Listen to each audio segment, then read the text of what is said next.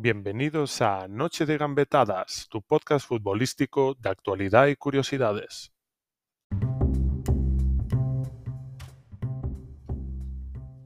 Muy buenas noches, aquí estamos en otra edición de Noche de Gambetadas eh, con los compañeros de siempre. Buenas noches, Cholo.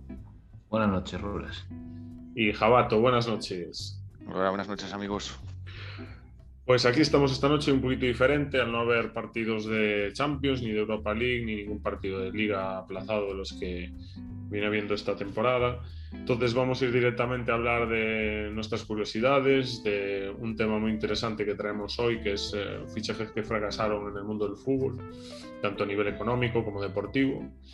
Y para el final os dejamos los que consideramos o están incluso catalogados en algunos rankings como los tres peores fichajes de la historia. Antes de empezar, vamos a escuchar el audio del oyente que nos ha mandado la respuesta del jugador de la jornada pasada. Y después de escucharlo, empezaremos con la primera pista del jugador que nos ha sugerido para esta jornada. Así que nada, vamos a escucharlo. El jugador estrella de esta jornada es Gabriel Batistuta, Batigol. Pues así es, eh, ha acertado el jugador. Eh, Iván Rubianes, muchas gracias por mandarnos ese audio y por acertar el jugador. Y vamos a empezar a dar las pistas del jugador que tú has sugerido. Voy a dar yo la primera y a medida que avance un poquito el programa vamos dando la... ¿Quieres... A ver, ¿la quieres dar tú solo? Me, parece que no estás ahí haciendo señales. A ver, ¿quieres dar tú la primera? Venga, me porque siempre empezamos con el mismo y no puede ser esto. vale, venga, pues ahí va la primera. Así no se olvida de las demás pistas que visto es, tío. Siempre juega en otra liga, tío. Eh, vamos a dar la primera pista del jugador de la jornada. A ver, solo danos la primera pista. Comenzó su carrera tanto, tanto como jugador como como entrenador en el mismo equipo. Ok, o sea, debutó tanto como jugador como como entrenador en el mismo equipo. Primera pista. Hay bastantes, hay bastantes. Me gusta. Es interesante, muy interesante esta pista. Bueno, pues vamos a empezar con los fichajes que fracasaron en el mundo del fútbol. Tenemos bastantes nombres, nombres interesantes, nombres de grandes equipos, nombres eh, que os van a sonar a casi todos, pero bueno, tenemos algunas curiosidades que con el paso del tiempo se van olvidando y la verdad es que son alucinantes. ¿Verdad, Jabato? Increíbles. Yo me ha encantado. A medida que iba haciendo, iba preparándome este podcast, me iba gustando más, porque no para de aparecer, empieza en plan como que, buah, que no llegue porque quiero buscar más y más y más y más. Lo que pasa es eso, que estamos limitados un poquito por el tiempo y que no sea un tostón para nadie, pero... habría muchos jugadores de los que hablar, ¿eh? Y sobre todo, además, que también es algo curioso que en el mundo empiezas del fútbol, a recordar. o sea, para es mucho de gustos y a uno le puede gustar uno más, otro menos, uno creer que lo hace bien, otro creer que lo hace mal. Pero yo creo que hay ciertos eh, jugadores sí, estos son, más o menos todo el mundo datos, un consenso. Claro, Pues, quiero decir, estos son, son datos objetivos, fracasos, sobre todo a nivel económico, ¿no? Fichajes caros que no rinden y, bueno, y salen por nada o se regalan directamente porque, porque claro, sus fichas digamos que desgracian a cualquier equipo, ¿no? Pues vamos a empezar. También que llegan con, con, cierto nombre y cierto bombo, así un poco por la prensa o tal, que como que los magnifica también un poco más y luego al final cuando no dan la talla, pues, claro, pues no, hay, no, hay, ni a dónde venderlos. Y es que puede, puede... Bueno, comentaba Raúl, dime, dime. No, decía Jabato que, que, si quieres empezar con alguno de los nombres que traes esta noche. Yo, por ejemplo, simplemente para hacer así una poquilla de, introducción, claro, tú cuando te pones a hablar o estás así en un bar, como nosotros somos muy tertulianos de bar y tal, pues te pones a hablar a ah, los fichajes así, los peores fichajes del mundo.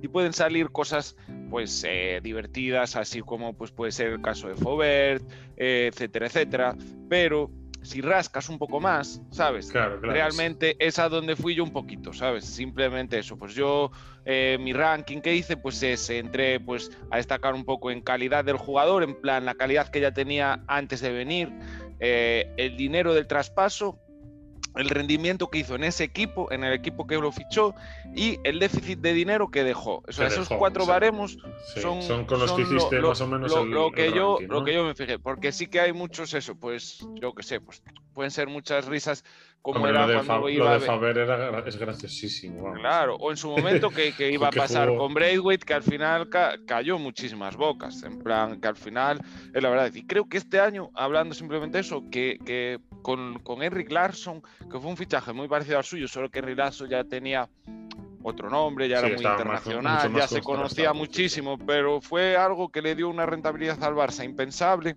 que metió, ¿sabes?, eh, que ganó prácticamente con un par de acciones una Champions.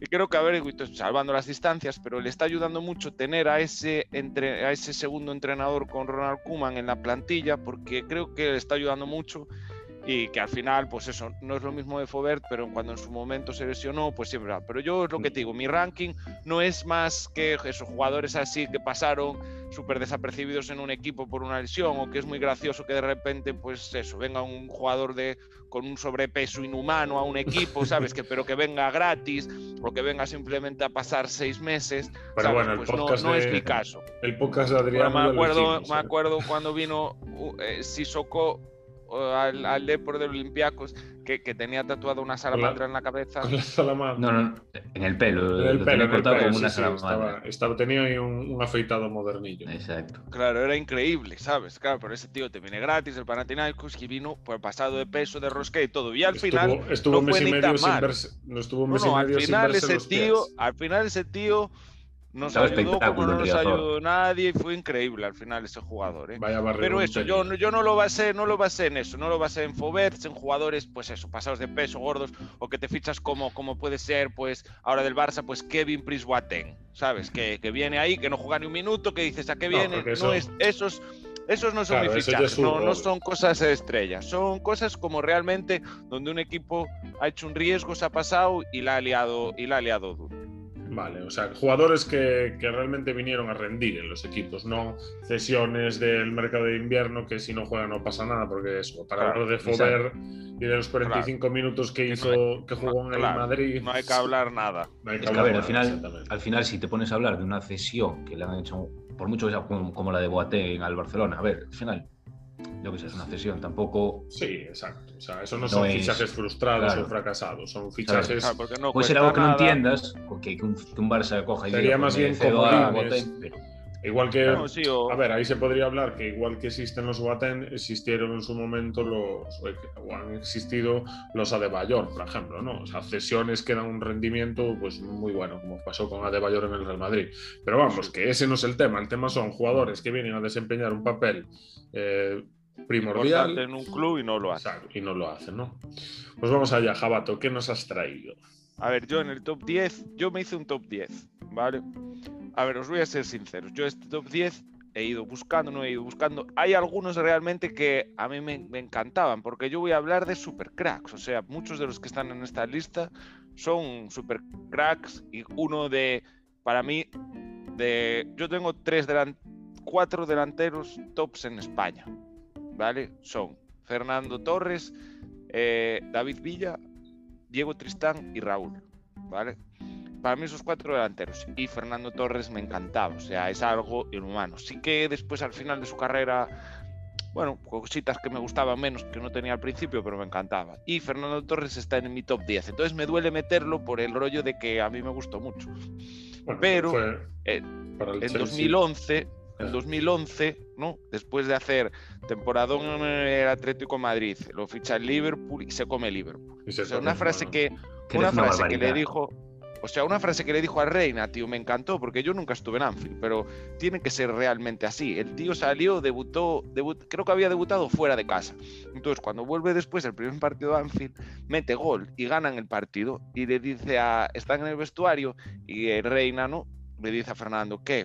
¿Te gustó tal? No sé qué. Dice, guau, Reina, creo que voy a meter gol en todos los partidos que juegue en Anfield. Es imposible que yo en Anfield no meta gol. Decía, voy solo, las piernas me van solas. Decía que lo llevaban en volandas. Decía que era imposible que él no metiera gol. Y ahí creció y la Premier era como, le vino, Le le vino al pelo la. Premier. Pero Sí, yo creo sí. que no. O sea, yo creo su que, juego, sí. que, que fuera de las características que él ya tenía, yo creo que él estaba en un momento de crecimiento que llegó a unas cosas. Él ya iba a ser una puta estrella, daba igual dónde. O sea, en ese momento daba igual en qué equipo lo pusieras, era imparable. Yo creo tío, que esa yo ahí no estoy tan de acuerdo. Yo creo que eh, por cómo se juega y cómo se jugaba en esa época en la Premier y cómo jugaba el Liverpool, es como que cayó en el momento adecuado, en el equipo adecuado, eh, un jugador como Fernando Torres, Sí, sí, un tío que puede ser, pero, 100% pero venía, es- de, venía, venía de currarse jugando en segunda con el Atlético de Madrid, Sí, eh, pero- haciendo regates, goles. Me acuerdo un gol que mete como,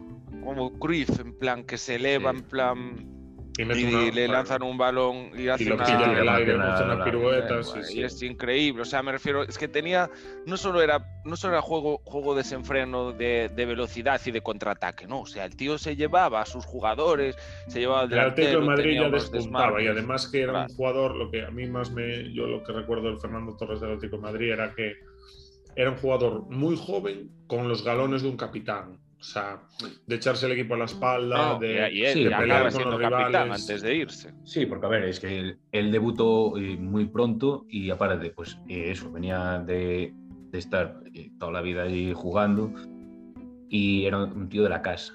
Sí, Y yo ¿sabes? creo que en el momento en el que de- ya debuta muy joven, lo empieza a hacer bien, pues ya todo el mundo como que quiere a, Sí, a el niño Torres, Torres es el, empieza- claro, es el abanderado allí de la afición y todos, Exacto. todos como que tiene muchas esperanzas en él. Y luego ya en el momento que llega a ser top en el Atlético, pues ya, pues eso, muy joven, pues ya se hace capitán. Y después, después claro, pues a ver, caja, en el momento que se va es, es un torre ba- bastante top.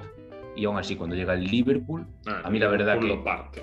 es que uf, subió muchísimo de nivel. Ese Torres era imparable. Pero bueno, hablamos del Torres que va, no, Jabato, del Liverpool. Claro, yo hablo de Torres que en su momento, ¿vale? En el 2010-11, eh, el Chelsea de Abramovich paga 58 millones. Se convierte en el fichaje más caro en ese momento que había realizado la Premier. Juega cuatro temporadas, no va en 2011, juega cuatro temporadas.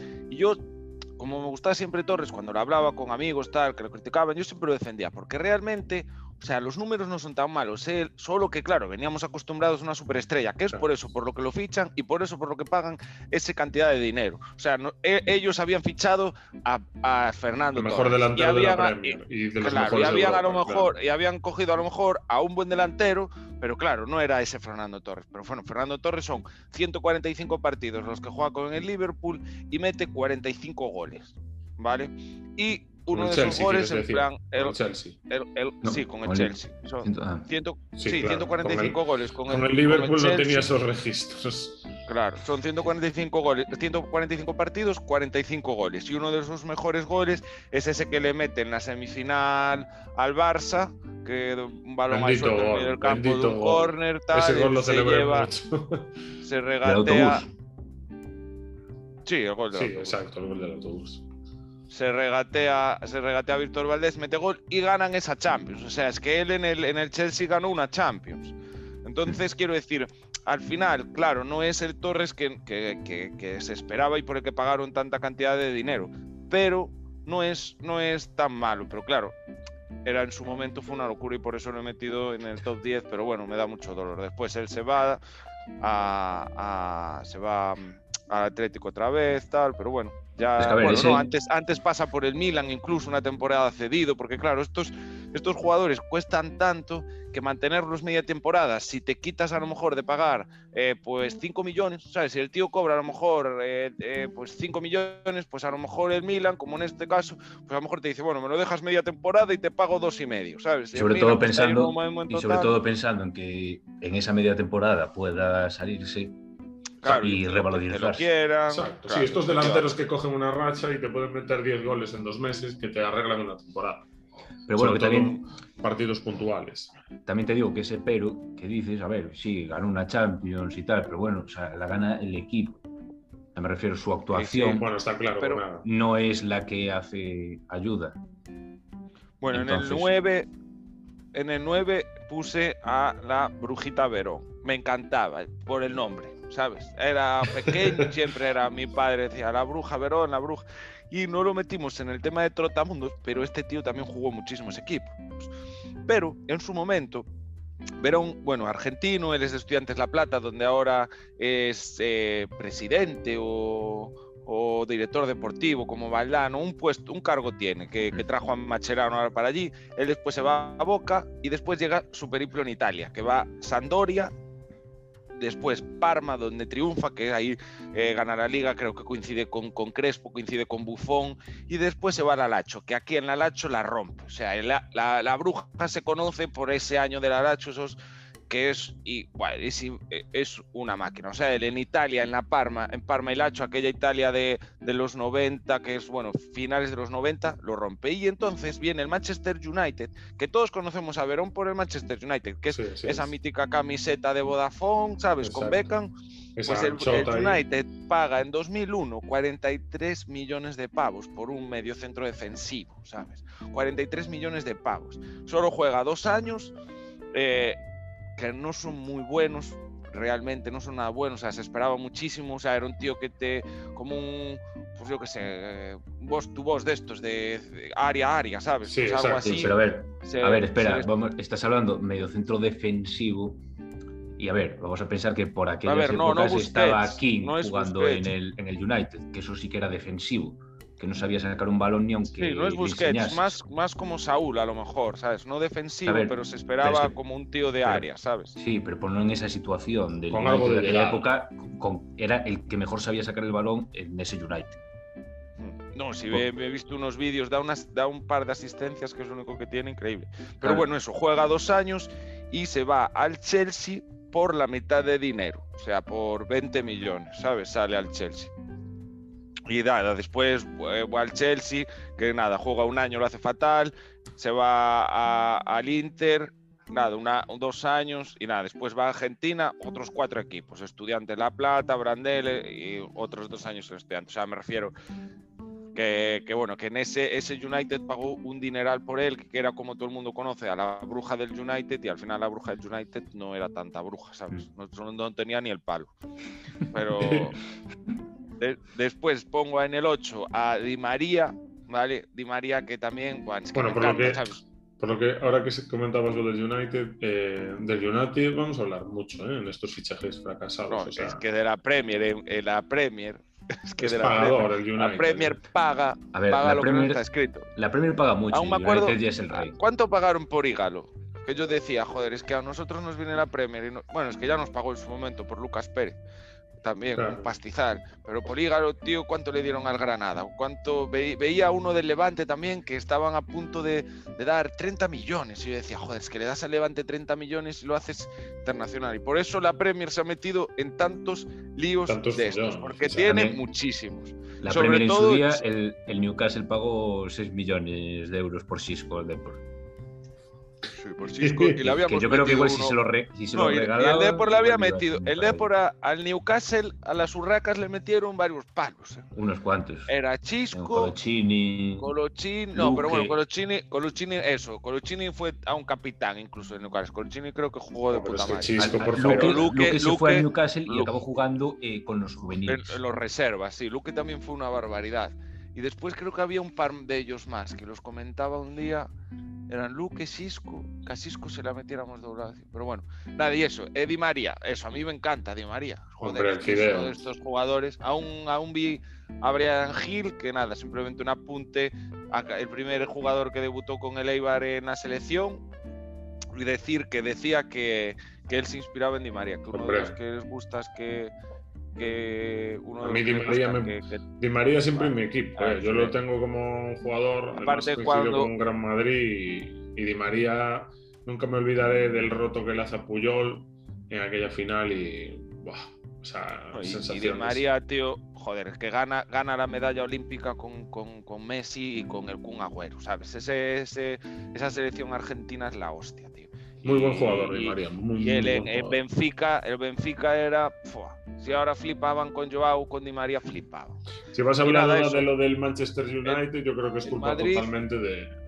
Del, no, claro, el Madrid, él se sale en el Madrid, eh, incluso ganando, ganando una Champions, mm. que prácticamente lo hace todo él en esa final en, la prórroga, en asistencia, la asistencia a Cristiano Ronaldo para marcar el gol de la final de la Copa del Rey que le ganamos pero bueno, al Barça. Di María siempre tuvo buenos años, solo que el Madrid, pues por cualquier cosa necesitaba hacer caja o, o, bueno, buscaba otros jugadores, otros tal, y lo vende por 75 millones de euros, que es una barbaridad para un equipo como el Madrid. O sea, que equipos grandes. yo creo que es la venta más cara que hizo el Madrid. Bien, ¿eh?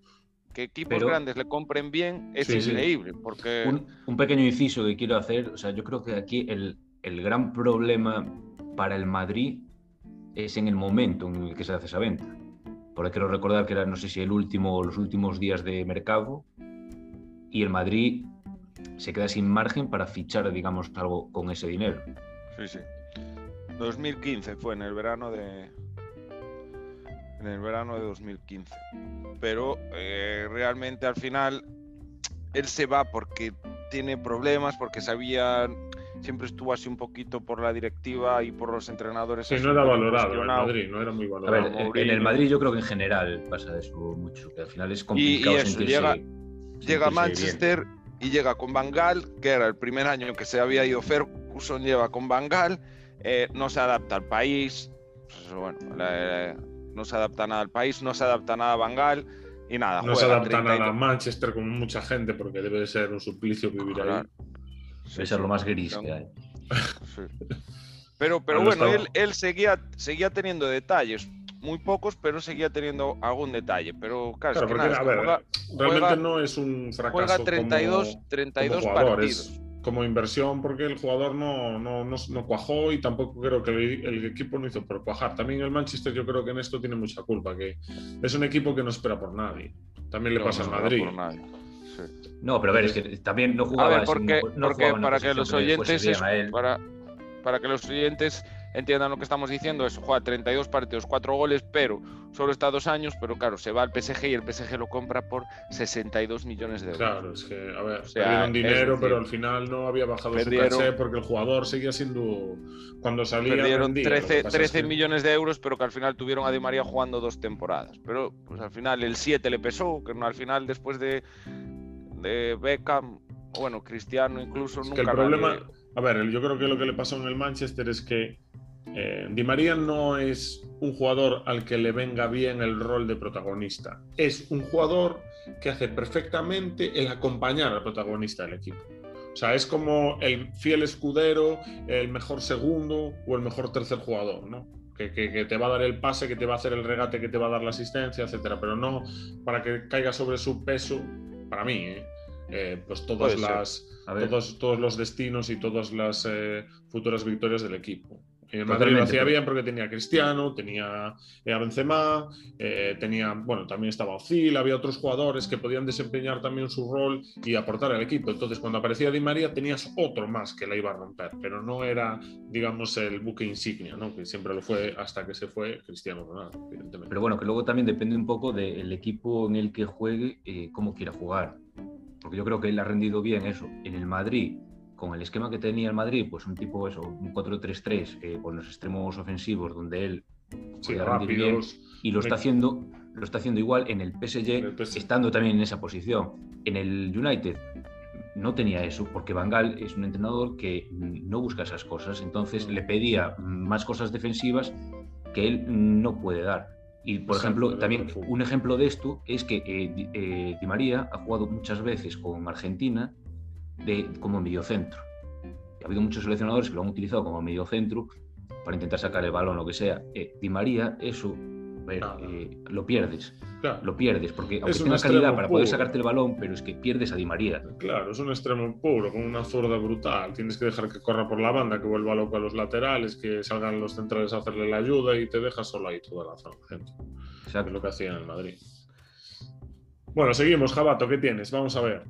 Venga, en el número 7 tengo a alguien que, que sí que lo he metido porque realmente lo pienso. ¿Vas a, meter, ¿Vas a meter alguno del Barça?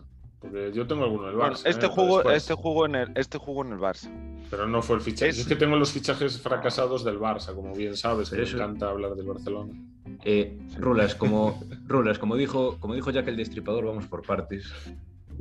Luego vendrá tu parte. Vale, vale, muy bien. Muy bien. Vale, venga, dale, Jabato, a ver, el número 7. Este señor es en el número 7, Gaisca Mendieta, ¿vale? Gaisca Mendieta que era alucinante. Ahí ya empezaba a ver realmente fútbol, empezabas a conocerlo y llega al Valencia, ¿no? Se sale esas dos finales de Champions que pierden los pobres, pero son dos finales seguidas, eh, que la primera, pues una anécdota en plan increíble. Son duras, eh, esas finales son duras para el Valencia. ni ellos se lo creían. Entonces, en el presupuesto en el que tienen los jugadores, ¿vale? En las fichas de los jugadores, ellos eh, tienen pues prima por ganar la Copa del Rey, ¿no? Prima por ganar. Pero la prima por la Champions no había.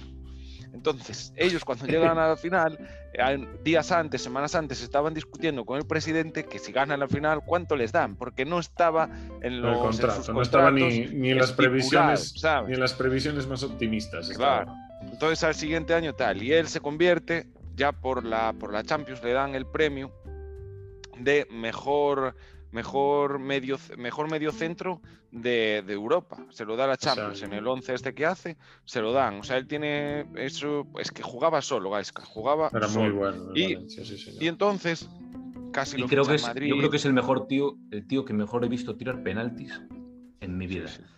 O sea, los penaltis era una barbaridad. Muy, muy, para que los nuevos, muy, esperar en el último segundo. muy de, muy de hacer como sí, una pero, sí, Sí, pero nada que ver. calma yo, pura. Yo, no le he visto nada a ningún jugador igual, porque él, él siempre, absolutamente, prácticamente igual, el 90% de los penaltis engañaba al portero. Y eso eh, yo creo que no se lo he visto a nadie. Mm. O sea, por lo puedes tirar mejor, peor, pero engañar al portero casi en todos los penaltis era una barbaridad. Y me cae muy bien y me gusta mucho, porque me gustaba muchísimo. Pero sí que es verdad que en ese verano él ya se quiere ir, ¿no? Por problemas incluso con la directiva del Valencia, no le subían el suelo, tal. Entonces llega Lalacho, que tira la casa por la ventana. Ya Lalacho venía eso, de los años buenos de, de pues de, de la bruja, de tal, y venía, tenía dinero, ¿sabes? Entonces paga 48 eh, millones en 2001. Es, es más, en, 2000, en 2001 se va a la bruja y en 2001, con ese casi mismo dinero, eh, pagan 48 millones de euros por, eh, por, por Gaisca Mendieta. Y nada, nada, nada, nada. Desaparece de la faz de la tierra. Nada, pero nada de nada. Es más, 31 partidos solo juegan al Hacho, cero goles, cero asistencias. no hace nada. Entonces, por momentos lo querían recuperar, lo cedieron al Boro eh, lo cedieron al Barcelona. Parece que en, esa, en esa temporada del Barça parece que pudo tal, pero nada. Lo que sí cabe destacar, que él, él en el Barça sí que sí que jugó bien. A mí me gustó cómo jugó en el Barça. Era un Barça que no os imaginéis nada de nada de las nada de, las estrellas que hay ahora. No estaba rodeado de nada. Entonces él con su juego llamaba muchísimo la atención. Entonces por eso digo que jugó bien ese año. A mí, me gustó, a mí me gustó mucho. Es más, el Barça por poco no ejerce la la, derecho de compra, Que, que, tenía sobre él. Y lo que sí, eh, se va al Midrasburg eh, y coincide ahí con un buen entorno, tal, y ganan, y ganan un título. Y volvió él a sentirse realmente futbolista y lo cuenta y se quedó a vivir allí y él eh, allí se sintió que querido otra vez por la afición y... Pero ahí en el Middlesbrough seguía siendo propiedad del Alacho. No, no, no, ya, ya acaba. Y se gana la Football League Cup. O sea que al final el, digamos el fracaso como fichaje fue el de Alacho, ¿no? Lo que invirtió en ese jugador Sí, pero porque, porque después al Boro, al Barça va cedido, ¿eh? Simplemente pagaba la ficha el equipo que lo tenía, pero ellos ya desembolsaron 48 millones por nada. Por no vieron nada. Por nada, por 38 partidos de cero goles y cero asistencias. no vieron absolutamente nada. Y eso realmente, lo que decía yo antes, es que eso es un déficit increíble, porque es, tirar, un tirar 48 millones a la basura. Pero eso, le, eso es lo que comentabas tú antes, de que con el dinero que habían ganado con la venta de Verón hicieron un fichaje. Claro, lo hacen, pasó en muchos equipos, en el, por ejemplo, en el Barcelona de Gaspar con la venta de Figo fue igual. O sea, se le, vale, te sientes obligado. Sí, a invertirlo. Exacto. Te sientes obligado a invertirlo. Y, la más adelante, te obliga. Y claro, y exactamente. O sea, es que la presión que tienes a nivel mediático, a nivel de afición, de, al cabo, como le pasó, por ejemplo, a Bartomeu con la venta de Neymar.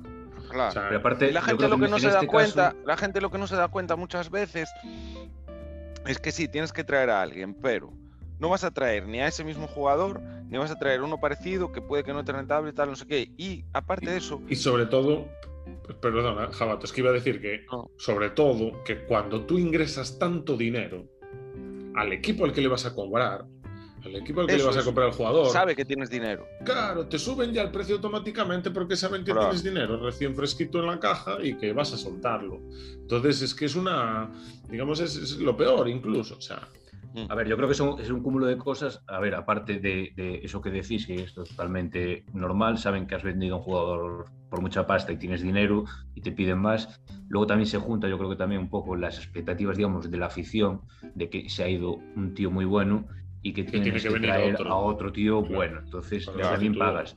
Y luego yo también creo que se junta aquí en, el fracaso del, fichaje, que también pues eh, por parte de los, la gente de la Lazio encargada de hacerlo, pues eh, no se fijaron bien en las cosas. Y yo creo que eh, Mendieta no era un tío para ir a jugar a Italia, y sobre todo a la Italia de esos momentos, mm. que era un juego bastante duro y que a Mendieta, mm, como era un extremo rápido y tal, pero que de cuerpo se lo llevaba por delante, no le iba bien y por eso también en cuanto volvió a Barcelona ya rendió algo mejor, porque el fútbol español le iba mejor. Claro, sí. Y sin embargo en Italia se lo comieron por todos lados. Le hubiese pasado lo mismo yo creo que a un Iniesta o algo así. O sea, si llega a acabar en el fútbol italiano, esos, esos laterales italianos que nos andan con chiquitas se lo hubiesen comido.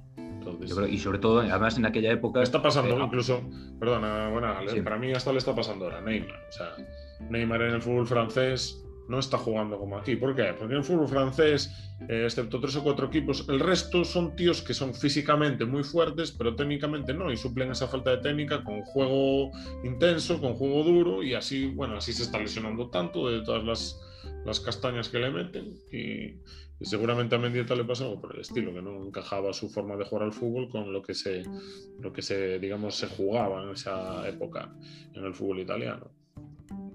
Sí, es que a ver, yo creo que ahora también ha evolucionado algo más el fútbol italiano y, se juega bastante más fútbol, es más, más bonito de ver. Y bueno, uno de los que ha ayudado bastante es el Atalanta, que es una barbaridad verlos jugar al fútbol, es divertidísimo. Y a ver, el fútbol de Italia en la época que ficha Mendieta es que es un fútbol bastante tosco, donde igual puede haber dos, tres equipos que jueguen bien, pero es que el resto es un equipo muy de catenaccio puro de lo que era antes Italia. Equipos que se encerraban, que se defendían bien y que muchas veces es que además las eliminatorias se les daban genial. ¿Por qué? Porque ellos, ellos llegaban, estaban encerrados todo el partido. Cuando estabas desesperado, atacando arriba, minuto 90, cogían, tenían una contra, te hacían el gol y adiós, te ibas para tu casa. Otro equipo que no había tenido ni el valor, eh, lo, pero te lo, hacían así. Lo que también veo muchas veces es que los fichajes siempre, eh, eh, por ejemplo, Fernando Torres, el fichaje en su momento más caro de la Premier eh, la Di María, el fichaje tal más caro, nunca sale, muy pocos salen bien. Sí, pero muy pocos salen bien quizás por eso, por la cantidad de dinero tal. Entonces, claro, las expectativas, increíbles. Pero bueno. al final, cuando fichas un jugador que está en el top, que, que siga subiendo, es muy difícil. Exacto. Lo más fácil es. No, y al final, que claro, ¿cómo, ¿quién te dice cuánto rentabilizas el dinero? ¿Cómo lo rentabilizas? ¿Quién, te, quién ahí se va a Entonces, ha tenido buenas. claro, es Mendieta, claro, está claro que no hizo nada, claro, pero lo que decíamos de Torres, o lo que voy a decir después del jugador número 4, que es como, vale, estos jugadores sí, en estos equipos, Di María, efectivamente, en el, en el United no hace nada. Pero bueno, Torres sí que hace, ¿sabes? Pero bueno, después viene Tevez, que no, que lo meto en el puesto número 6 y muchos dirán, ¿pero qué dices? Tal, ¿no? Pero es que Tevez tiene algo curioso, que es increíble. Después Tevez, después de triunfar en Europa, ¿no? Pues eh, como, Juve, eh, Manchester United, eh, Manchester City, él vino, de, de, Brasil en, con Macherano, juntos al West Ham. Y, Corinthians del Corinthians, sí. Que se los llevó a uno de River y otro de Boca. Sí, por una empresa que tenían. Estaban, ellos eran fichajes como que ahora se está llevando muy de moda, que son como, bueno, empresas que tienen jugadores en propiedades y, y, tú cuando el jugador lo venden, ellos tienen ese porcentaje del jugador. Y entonces ellos se van juntos y nada, eso triunfa todo en Europa. Y cuando ya está acabando su carrera, bueno, no, acabando, porque él, como Joaquín, él no quería irse como a retirar al equipo de que a, a su equipo. Entonces estos tipos de jugadores quieren ir a su equipo, pero sabiendo que van a seguir siendo jugadores. Entonces él vuelve, después de Europa, vuelve a Boca, ¿no? Y en Boca está yo jugando, ¿no? Dos años. Y de repente, como seguía jugando bien, ganó títulos y todo. Y, de repente viene China y viene el Shanghai Senui, ¿no? Y hace, coge y le da 11 millones a Boca por Tevez. O sea, Tevez, Tevez ya había, ya Boca ya había ganado dinero, pero le dan 11 millones de euros unos chinos por, por Carlitos. Y Carlitos, claro, le ofrecen, le ofrecen un dices, ¿para qué se va Tom si ya tiene muchísimo dinero? Pero claro, es que le ofrecieron a Carlitos por jugar dos años, señoras, 80 millones de pavos. Madre 80 millones de euros por jugar dos el años jugador- en el. El Fue en ese momento, de repente, de la noche a la pagado, mañana, sí, de la noche a la mañana, el tío se convirtió en el mejor jugador pagado en ese momento del fútbol, ¿sabes? Y el tío llegó allí y no hace nada, se rasca las bolas, se rasca la pija, señores. No hace nada, nada de nada. Es más, 20 partidos, pues los, lo de repente lo- los, los asiáticos estaban alucinando por su pasividad. O sea, él obviamente comía ¿no? a los centrales, no dejaba sacar, limpia la bola, pero es como, como está jugando un poco ahora quizás en Boca, ¿no? De que no te va a presionar al córner, ni te hace esas cosas que a lo mejor te hacía antes, pues allí alucinaban que no hiciera nada, era pasividad. Me he visto vídeos, va andando literalmente por el campo, sale enfadado y claro, obviamente no entiende nada. Ese tío jugó en muchísimos años en Inglaterra, no sabe hablar inglés, jugó en Italia, Buah, no sabe hablar italiano. Entonces está allí, lo ves, rodeado de, de chinos, tío, y no entiende absolutamente nada de nada. Y está en un campo, el árbitro no entiende nada. Entonces, claro, él juega cuatro goles, ¿no? 20 partidos, también tuvo lesiones y tal, estuvo lesionado tiempo y tal, y pasividad. Se hizo, Sobre se hizo todo un, eso, muchísima, se hizo un muchísima Kaiser, ¿no? Más o menos. Eh, es más, solo duró un año, tenía dos, ¿no? Por 80 millones. Solo duró un año y acabó pagando él de su bolsillo para poder volver Para pirarse. Sí, para poder volver Sí. para Boca. Es que ver, para eh, esos países tienes que irte con las ideas muy claras de a lo que vas. llegó a, llegó a Boca si y nada, no- lo explicó. Llegó a Boca y lo explicó. Dijo nada, que yo estaba allí de vacaciones. Dijo así, literalmente. Llegó y dijo que, había pasado un año sabático, que estaba de vacaciones, que pasó un año por allí conociendo las culturas chinas, que no le gustó nada y que se volvió para casa. Y seguro que Volvió a Boca y volvió a ganar títulos. Hace poco ganó una copa. Es Increíble. que, sobre todo, lo que no se entiende es eso. A ver, de todos los fichajes que hemos estado hablando, eh, son fichajes por los que se paga mucho dinero y se van a equipos grandes, pues Para eso, otras ligas y que puede ser otras cosas que, pues, que no salgan bien. Claro, sí, el fichaje Pero al final en 11 este caso- es- En este caso estamos hablando de un fichaje de un tío como Tevez, que bueno, es toda una institución del fútbol, y que ya cuando se va a Boca, pues ya había ciertas dudas de cómo Sí, podía rendir en Boca porque se iba como a carrera, retirar y exacto. tal, claro. Y, y en Boca rinde muy bien. ¿Y quién A no va a el mundo aceptar, sorprende. ¿Quién no va a Y de aceptar repente- 80 millones de euros? Claro, por- pero por bueno, que se va. Se va del fútbol argentino al fútbol chino. Que dices, a ver, si se ha venido de la Juve a Argentina, lo ha partido y ahora se va al fútbol chino, pues, a ver, lo tiene que partir. Como, mínimo por ser goleador y tal allí. ¿Y qué va? Pues, a ver, tío, Ah, te hace todo lo contrario. Ni le gustó muchísimo. no- a me gustó muchísimo. me Ni le gustó llamaría muchísimo. la... Es que la competición Claro. al final, si no te llama, si no te suscita interés, si no te motiva...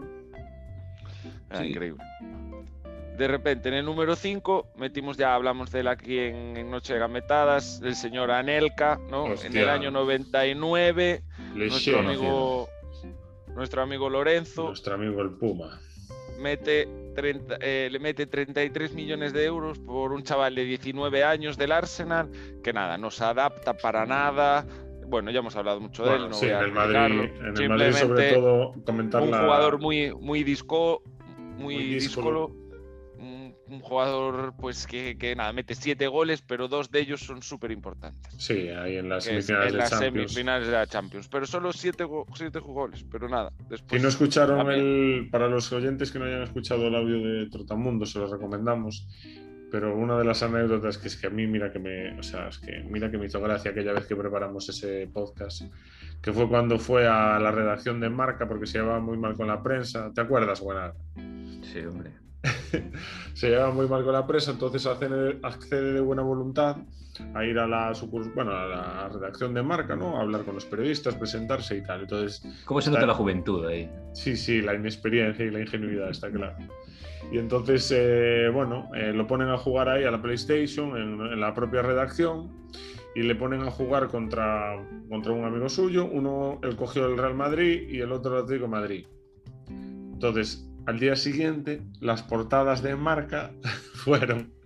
Anelka metió un gol por fin, pero en la PlayStation. y salía el tío jugando a la Play. Que llevaba tres meses en Madrid sin, sin, sin, sin, vamos, sin debutar con el gol, o sea, sin, anotar. Y ya eh, en la Nelca al, al, día siguiente, bueno, comentándole así a sus allegados, dices, bueno, está pequé de ingenuo, pero no me la vuelven a hacer nunca más. ¿eh? Así, ¿quién, ¿Quién andaba de director en aquella época solo por marca?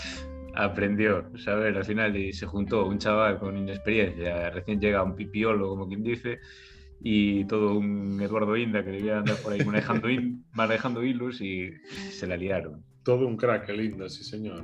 Sacando, sacando titulares es muy bueno.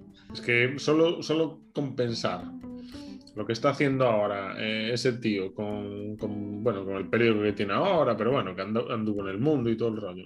No me lo quiero imaginar las que liaría, o sea, las que liaba, porque ya nos cogió muy jóvenes ese tío a mí, yo poco me acuerdo de la época de Inda en el marca es que debía de ser brutal lo de ese chat, porque si ya se dedica a difamar a políticos, a mentir sobre ellos y, le da exactamente igual, lo que, lo que debería de hacer con los, con los futbolistas no tiene no. Pero sí, fingió agresiones, ¿no? Era un... Eso es, un, vamos, es una vergüenza de persona. Pero eh, ya no solo eso, a ver, estos empezaron el... A lo que se dedica, bueno, se dedicó durante muchos años Marca, yo hace muchos años ya que no lo veo, pero no sé si era así o no, pero en todos los veranos eh, se tiraban pues 70 eh, exclusivas de no sé quién va a fichar por tal equipo. Y cuando alguna se daba, porque de vez en cuando de 70 una Marca le daba, lo dijo, como le dijo Marca en su día y te lo marcaba. Y te salía la portada, y de las otras 30 que me has dicho, bueno, ahora sigue, sigue saliendo de vez en cuando en el chiringuito. Eh, dando exclusivas que al final nunca se cumplen, pero bueno. Es el exclusinda. Pues bueno, un gran, la verdad es que un crack Anelka. ¿eh? Si no habéis escuchado el audio de Trotamundos, de verdad, una de las historias, una experiencia vital de la que de la que hacerse eco y de la que tener en cuenta porque el fútbol es mucho más complicado de lo que parece.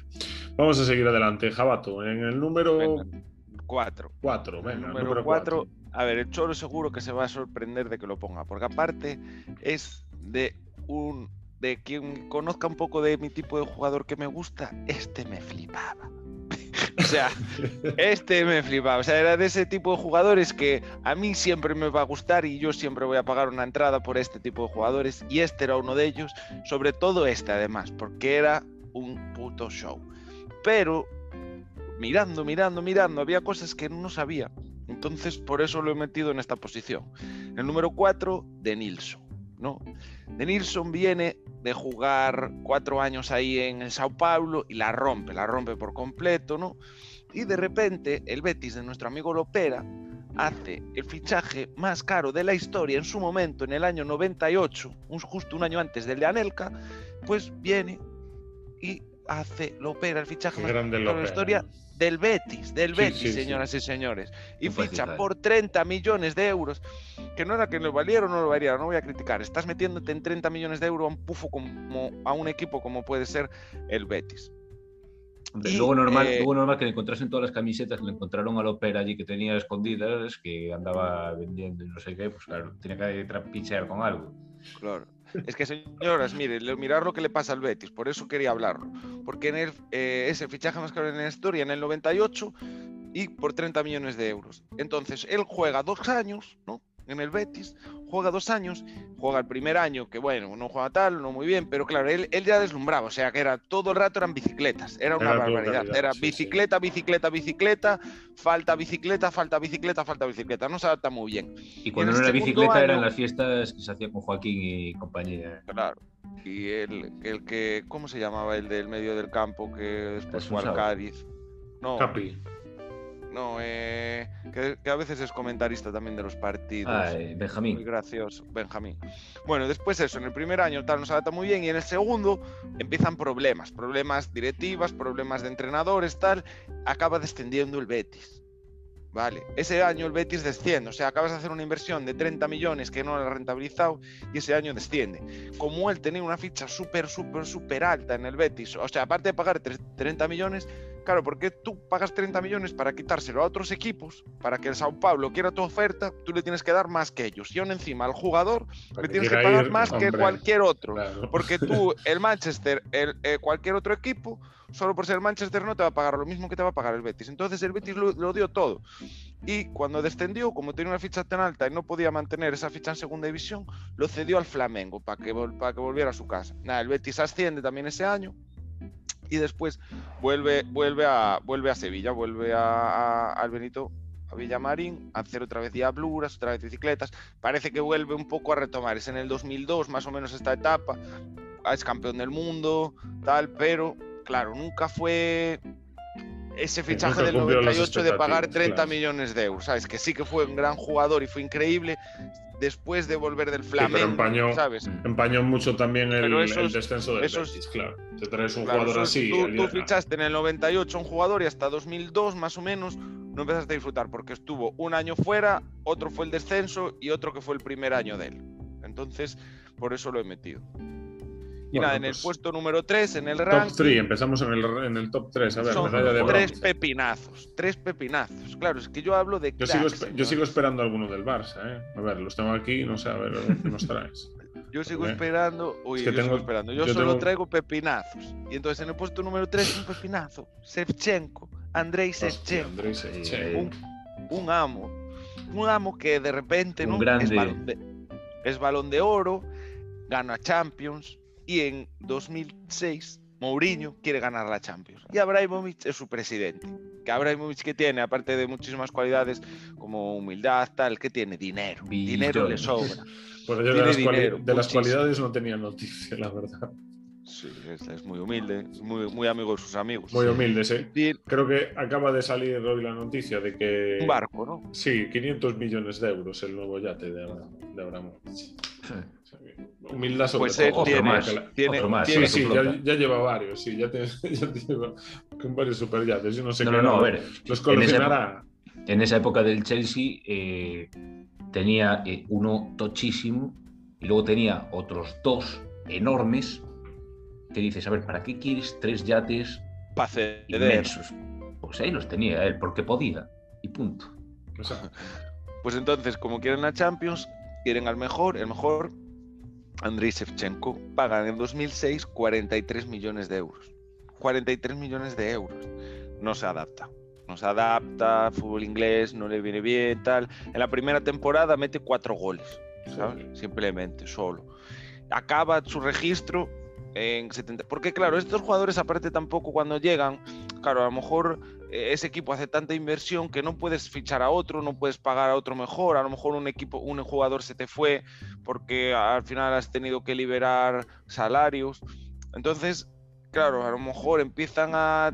Estos equipos también empiezan los equipos a tener críticas, ¿sabes? En plan. Entonces se ve también todo empañado un poco por eso. Acaba él jugando 77 partidos, 22 goles. Que bueno, tampoco como está mal, en plan menos de 0,5, pero claro, era, era Andrei Shevchenko. Y nada, en 2009 vuelve ya al Milan otra vez. O sea, juega tres años, pero, pero nada, ¿sabes? Sí, a ver, yo no voy a dar nombres, no me quiero adelantar por si acaso viniese más adelante, pero bueno, de esa época el Milan hace grandes ventas por mucho dinero y que luego al final no rinde, porque vienen de un, un Milan muy bueno como equipo, un conjunto muy bueno y venden a jugadores muy caros que luego pues al final sí. no encajan allá donde van. Pues tienes razón, porque en Pues el alguno segundo vendrá, puesto ¿no? iba a hablar de Ricardo Kaká. Era increíble también. Otro, otro balón de oro, otro ganador de Champions, millones de, de, de, de- Para de mí fue-. Para mí ese fue el gran fracaso de la historia del Madrid, Kaká. O sea, que te llegas a un jugador así que no... 65 millones fueron. ¿Qué, juga- qué jugador ese 65 Kaká del, del. Milan? Oh, Es que, aparte, lo peor de Kaká es que daba destellazos de calidad. O sea, daba que, pues eso, pues tuvo varias lesiones que recordar, así de pues la mítica pubalgia, esta que, que le venía y le, y le, le molestaba, después lesiones de aductores, también recuerdo. Y, y el tío era, pues eso, eh, estaba sin jugar, de repente llegaba un partido, boom, destellazo de calidad, golazo, o jugadas increíbles, su forma de jugar ya te enamoraba, ¿no? Cómo se movía, cómo... A mí me recordaba, o las distancias, por este tipo de jugador que parece que no tiene físico, pero se va de todo el mundo, a Zidane un poco, ¿sabes? De que con la zancada y la forma de mover el cuerpo, hacía todo, no sé. Y, y, buah, una pena, la verdad, ¿eh? Recuerdo sí. aquel, aquel penalti que falló cuando perdimos contra el, contra el Bayern, que además él tiraba bien, bastante bien los penaltis. Y creo que fue de los últimos partidos que jugó con el Madrid. Es el pe- aquella vez que nos paró el Nigu, era Cristiano, a Kaká. también, aparece, también aparece con el, con el, con el Madrid de, de Mourinho, sabes que Mourinho de repente aparece también Ciudad, eh, Ozil tiene grandes problemas con Mourinho, lo, aparta incluso. Mourinho, no, no contaba lo apartó, eh, de repente eso ya lo sustituyó y lo dejó en el, banco muchísimos partidos seguidos y eso. Y además después, cuando Pero se él, si te fijas por los números, ya le no, acaba, no acaba tan mal, son 120 partidos, 29 goles y 33 asistencias. Al final entre 29 y 33 son 62 goles y entre goles y asistencias, 62 participaciones en goles. que, luego al final, eh, si has visto los partidos que ha jugado él, es que al final no era el mismo. No, no, se no, no, era el mismo, no era el mismo. No tenía esa continuidad, pero bueno, ya no era tampoco el mismo. Yo creo que ese fichaje fue más por el nombre y por lo que fue, porque ya el Kaká de del último año de Milán no era ya el Kaká que deslumbró a, Sí, yo creo que ese, último Milán, incluso es, pues, antes que se basen a Kaká, es lo mismo que, estaba de María, a lo mejor tampoco era su último año, pero el PSG lo ficha por 62 millones y han tenido al mejor Di María de todos los tiempos. Sí, sí, pero Kaká no al final, no, volvió. Kaká no volvió, pero al final tenías que arriesgarte. ¿Qué es pasa? Que pagó 65 millones de euros el Madrid. Yo tengo una teoría muy, muy mía, porque de verdad que lo de Kaká me, me trastocó. O sea, pero bueno, también te digo que. Espera, una cosa antes de que nada. Espera, Bueno, solo una cosa. Es simplemente una puntualización que el tema de, de Kaká en el Madrid, yo te digo que aunque fuese un fichaje muy caro, y aunque no hiciese nada de lo que se le pareciese. Sí, sí, había que hacer. O sea, eh, la rentabilidad que saca el Madrid de un fichaje como el de Kaká ya es muchísima. O sea, a ver, eh, al final el fichaje pues puede ser caro, pero la rentabilidad que saca el Madrid fichando un tío como Kaká, porque el Kaká, eh, al igual que gente como Beca, Ronaldo y así, es que lo que le da al Madrid es fama y, Sí, sí, a ver, está claro que dinero. lo que ganó, pues recuerdo las, las esa pretemporada creo que había sido en China, cuando llega Kaká y tienen ahí a todos los cracks. O sea, el dinero que habían hecho en esa pretemporada, toda la gente que iba a los partidos ahí en, China, no sé, creo claro, que había sido en China. O sea, era alucinante. es que te mueve todo el mercado asiático. Todo el mercado asiático te lo mueve y luego aparte también el sudamericano por parte de Brasil, que tampoco en ese momento tampoco estaba eh, muy bollante el, el Madrid allí había tenido a Roberto Carlos y tal, pero tampoco tenía mucho, mucho peso. Y Kaká pues, te vuelve a catapultar. Entonces, económicamente yo, teoría, lo rentabiliza. Yo os parece una tontería, ¿eh? pero de verdad, no sé si esto está, está, bien decirlo, pero yo siempre lo he pensado y es que vosotros no sé si sabéis que Kaká pertenecía a una iglesia de estas eh, evangélicas del renacer de Cristo y tal. Y una de las entre comillas, doctrinas que establecían los de, los de, esa, los de esa fe, digamos, es que tenías que llegar virgen al matrimonio. Entonces, Kaká, bueno, lleva toda la vida con la misma mujer, con la misma chica y tal, y hasta que se casan, y se casan bastante más tarde de lo que se casa, creo que en la época del Milán o por ahí, y era virgen. Y es que yo te lo juro, ¿eh? fue casarse. Empezó la decadencia cuando se casó. Claro, empezó a echar foguetes por ahí y yo creo que se le fue la testosterona que tenía toda que era bueno. Claro, claro, yo, vamos. Por eso dicen que no se debe de, follar antes de un partido, ¿no? No, no, no, claro, ni antes de un partido, ni antes de un combate, ni antes de nada. O sea, hay que tener la cabeza fría, ¿no? Y de otras cosas también. Pero bueno, un crack, la verdad, ¿eh? uno de los peores, para mí el peor fichaje de, o el fichaje fracasado número uno de, la historia del Madrid, seguramente. Después en 2013 vuelve a Milán, porque todos volvieron a Milán, todos los grandes, todos los grandes del Milán, Checo se va, vuelve a Milán.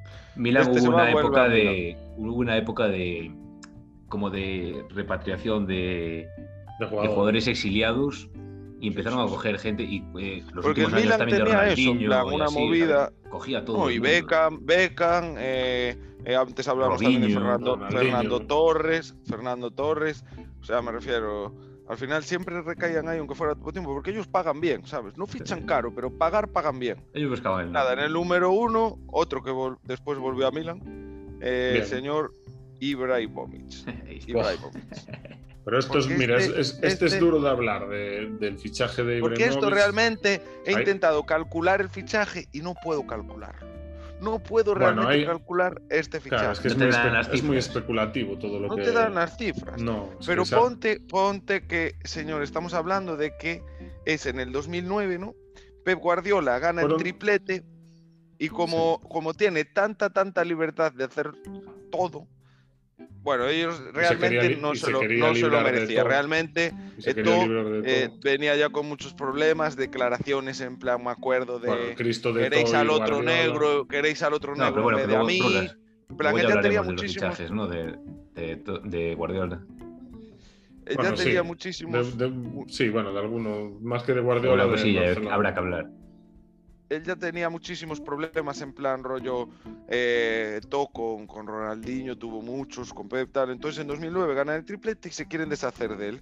Entonces lo mejor que pensaron para deshacerse de él, porque bueno, siempre ya también llevaban muchos años detrás de, de Ibra y tal, era eh, fichar, fichar a Ibra, ¿no? Contactar con el Inter y fichar a Ibra. Y la cuesta la friolera de 69 millones de euros más, más Eto. Claro. ¿Cuánto puede valer ese fichaje? 70 millones de euros. Eto fácilmente, en ese momento, igual era el. 50 millones. tirando por lo bajo. El precio más alto de su carrera, porque Eto venía de ganar la Champions, de ser importantísimo en la Champions con gol en la final, o sea, de ser top delantero. De no a lo mejor el mejor momento de su carrera, ¿vale? Pero, pero sí que eh, eh, sí que te vas a tener una rentabilidad mínimo 3, 4 años para ese jugador. ponte, que como, ponte que como mínimo 40, entre 40 y 50 millones tirando por lo bajo, ya para hacer el cálculo más o menos exacto. Ya estás en 110, 120 millones. por Ibra, por Ibra en el 2009. Y espera, espera una 70 millones más Eto. Déjame añadir una cosa, Jabato. No voy a decir que estuvieron bien pagados porque me parece demasiado dinero, pero Ibra o sea, Ibrahimovic, eh, hablabas antes de que para ti los cuatro mejores delanteros eh, de España. Yo, entre los, puede que los cinco mejores delanteros de la historia, para mí uno de ellos es Ibrahimovic. O sea, le faltan títulos, porque sí que es verdad que no ha caído en equipos con, pues eso, arropados y tal, pero Ibrahimovic, eh, no sé, me parece de top de la historia a nivel de... Pero yo te digo, o sea, desde el primer... Por delante de todo, incluso yo te digo, desde el primer momento, para mí me pareció un muy mal fichaje para el Barcelona. Sí, sí, es ¿Por qué? por la manera de ser de él, por la manera de ser de ese y Barcelona. Por el tipo de jugador que es. Por el tipo de posición y cómo, se, cómo desarrolla el juego en esa posición. Le va a pasar, ahora andan diciendo que quieren fichar a Haaland es que no valen esos delanteros para el Barcelona. Mientras el Barcelona siga haciendo este juego de llegar hasta el final tocando el balón, porque esos jugadores. No tiene nada que ver, Raúl, por Dios, tío. A ver, no, eh, eh, pues Luis, Suárez, Luis Suárez no toca el balón y, y, se ha inflado a meter goles, joder. Sí, pero Luis Suárez es. Pero Villa, Villa sí, pero, pero o sea, me refiero sí, hombre, entiendo lo que quieres decir, pero, pero, pero un delantero bueno triunfa en cada equipo. Este, este jugador, en plan, al final llegó. ¿Y qué le pasa a Ibrahimovic? Su, su relación con Guardiola, estuvo un, año, Messi tampoco lo quería. Jugó solo una temporada, jugó 47 partidos, metió 22 goles. lo que, pasa es que el Barça no hace nada bien. Después se va a Italia. ¿Y por cuánto lo vendieron? Por 22 millones al Milan en un año acabas de pagar casi 120 millones, porque hemos valorado a Eto entre 40 y 50 millones. Pagaron 70, estás hablando de 110, 120 millones que te has gastado en él, juega una temporada, lo tiras otra vez porque no se lleva bien con tu entrenador, acaba, bueno, se va haciendo unas declaraciones del filósofo, etcétera, etcétera. Se, lleva, se, lleva, mal con Messi, pero realmente él en el año no ha ah, con Messi no, ¿eh? tan mal. Pero con Messi no. Sí, sí, él habla bien de Messi y tal, pero muchos dicen que. claro, yo, yo las declaraciones. Las de, sí, bueno, eso puede ser. Él siempre habló bien, de, Messi, que era el mejor. sí, pero eso no tiene nada que ver para que, para que digamos. Joder, aún no recordáis lo que dijo de, de, lo de. Sí que. Ibrahimovic, ¿qué haría si te dicen el balón de oro? Y diría, al día siguiente iría a la casa de Messi y le diría, toma. Sí, pues las declaraciones que hizo antes de ayer, cuando, bueno, no, antes de ayer no, en el partido de Liga que jugó contra Fiorentina, mete gol Ribery, que está. Mete, es, juega Milan, Milan Fiore, este último partido de la Serie Y juegan entre ellos y juegan dos viejos roqueros. E Ibra por el lado del Milan y Ribery en el lado de la Fiore. Meten los dos goles, ¿no? Y al final del partido alguien le pregunta de tal, y claro, que Ribery dice que Ribery le robaron un balón de oro. Dice, y yo también tuve que tener un balón de oro y no lo tuve en mi carrera, porque claro, en ese momento tal. Otro día hablaremos de los balones de oro, ese sería los un que buen, los tienen y tal. Un, buen un día todo balones de oro. Y nada, y eso, acaba yéndose por 22 millones. Y eso es mi, mi top de 10 jugadores. Pero también, aparte, quiero añadir, o sea, eh, todo que se va al Inter. Claro, creo, creo- quiero recordar además que se la lía al, al Barcelona en, en Champions. Sí. O sea, jugando, triplete jugando bastante bien Hombre, es que a contra otra, Barcelona. hay toda otra cosa no. Pero, Pero las vendetas se les dan de puta madre. Al Madrid también le hizo alguno. pero Un crack, un crack el Eto. Otro de los que querrían mi equipo, la verdad. Bueno, eh, me toca a mí hablar un poquito de jugadores de, que han protagonizado fichajes así un poco fracasados. Y, y no tengo muchos jugadores, pero los tengo mayoritariamente porque son pérdidas brutales de dinero. Y como sabía que Sí. Jabato iba a omitir un poco todo lo que es el mundo del Barcelona, pues Ahí tengo, preparado. tengo otros jugadores de, que me extraña que no los haya incluido en su, en su top 10, pero bueno, uno de ellos eh, es un, un escándalo brutal. O sea, es eh, para mí el mayor escándalo del fútbol y la- el mayor derroche de dinero de, de la historia del fútbol. ¿no? Pero espera, pero espera, pero tenemos que aguantar que nos diga que Ibrahimovic está en el número uno. Ya, Cuando ya, hay ya. cosas. Además, con un jugador que, quiero decir, eh, todo lo que perdió el Barça en el fichaje y después la venta de Ibrahimovic fue culpa del Barcelona. O sea, quiero decir, no fue culpa de Ibrahimovic, fue completamente culpa del Barcelona. O sea, aquí no tiene ninguna asunción de culpa Ibrahimovic porque hasta con el filósofo, hasta sin entenderse con Messi, hasta que no lo ponían tanto, que yo recuerdo esa temporada que no era titular indiscutible para nada No. el tío se hace 22 goles, ¿sabes? En 47 partidos. O sea, estamos hablando de un gol cada dos partidos. O sea, es una- un registro buenísimo, ¿no? Entonces, pero bueno, claro, eh, al final es eso, el filósofo manda y, y como no, el Mesías también manda, ¿no? Pues vamos, mira, yo voy a hablar eh, primeramente de Alexis Sánchez, eh, el jugador que, que, que militaba de aquella época en el Arsenal, ya después del, del Barcelona, y que a principios de temporada de 2017-2018, eh, el Arsenal lo quería vender al, al City, pero eh, bueno, ya estaba, digamos que todo pactado, estaba todo arreglado con el jugador, 60 millones de euros, bueno, 60 millones de libras, perdón, pero el Arsenal le había dicho al City que antes querían, eh, pues digamos, un recambio, ¿no? Eh, el recambio era Lemar, pero el fichaje de Lemar se frustra en el último momento y al final el Arsenal no accede a, que aquí también es de jugadores de fichajes frustrados, que podremos hablar de alguno más adelante. Eh, sin embargo, consiguen, a pesar de que pasa esto en verano con el City, consiguen eh, endiñárselo. Aunque bueno, en aquella época, digamos que Alexis Sánchez aún pertenecía a esos jugadores que te daban mucha. porque lo hizo muy bien en el Arsenal. Eh, se lo vendió al Manchester United por, 47, por 48 millones de euros más que le diesen a- al armenio Mkhitaryan. O sea, o sea, también a saber, o sea, cómo podríamos tasar este, este traspaso. O sea, A cercano a los- Mkhitaryan, a Mkhitaryan yo creo que eh, igual eh, en menos 20 millones.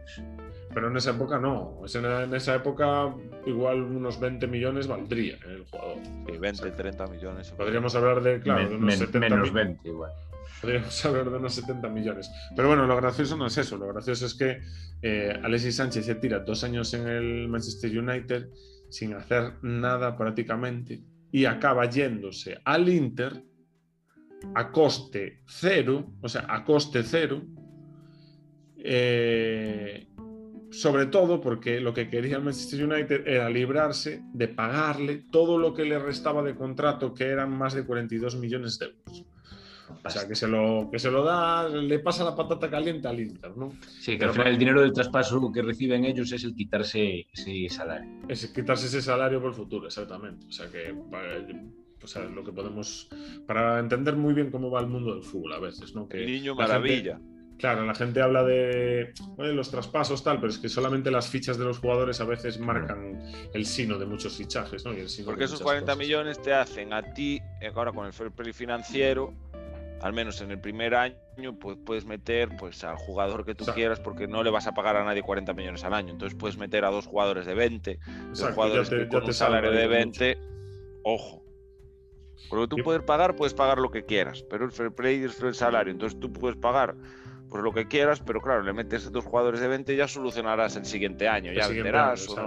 Es la, que están haciendo ahora, las tramas esas. Debe solucionar el año que viene. Vamos a hablar ahora del fichaje electoral del 2015 de el ex presidente del Fútbol Club Barcelona, el gran Bartomeu, que se coronó con este fichaje que ninguno de los ninguno de los rivales decía que era un buen fichaje, pero él por sus cojones que lo iba a fichar. Entonces ficha en el 2015 ficha a Arda Turán del Atlético de Madrid por 34 millones de euros, 34 millones de euros, que decir, bueno, tampoco es mucho dinero. Eh, ojo a lo que hace Turán en el Barcelona. Bueno, primero tarda seis meses en debutar o sea, llega así lesionado y seis meses se tira sin jugar. O sea, eh, debuta el año siguiente. Para que os es que no era, el final de, no era el final de su carrera, pero, eh, no iba a dar más. No, no, o sea, me refiero, se, sabía que, vale, no era el final de su carrera, eh, no, no, era un jugador que estás comprando una proyección como estás comprando con Dembélé o estás comprando por tal. O sea, tú al mejor Arda ya lo habías visto. Para que os hagáis una idea. Y has pagado casi 40 millones por, por, por lo mejor que has visto de Darda, que lo que, tú vas a tener es peor que eso. Exacto, como, una montaña rusa cuando llega arriba de todo, ¿sabes? Que dices tú, ahora solo puedo ir para abajo, o sea, no... es que a ver, eh, eso se vio sobre todo en el momento en el que le tira la bota al Linier. Ahí ya se dice, este jugador es top. Aquí, más arriba de aquí no puede llegar. Aquí ya la partió. Bueno, pues espera, que le faltaba partir en el Barcelona. Eh, se tira en el Barcelona, pues eso, seis meses sin debutar y después dos años y medio en los que solo jugó, atención, en dos años y medio, 55 partidos que salen las cuentas a millón por partido del Barcelona para que jugase Arda Turán. Y al final marcha cedido al, al Basaksehir. Basaksehir, este sí, exacto. Turco, por los dos años y medio que le quedan de contrato, o sea, pagándole el Barcelona durante dos, dijo, venga, la vete ahí a matarte, con que no me des el coñazo aquí en el, en el Camp ¿no? a mí me, vale, ¿no? Pero ¿qué pasa que dice Arda Turán? No, mira, es que a principios del 2020, o sea, estamos hablando de hace un año, hace un año eh, Arda Turán rescinde el contrato con el, con el, con el club turco y regresa al Barcelona, que yo creo que se fue eh, tuvo que estar todo jodido, ¿sabes? Con la pandemia, porque pensó, joder, me voy a Barcelona, me tiro seis meses ahí en la Barceloneta de puta madre tomando el sol.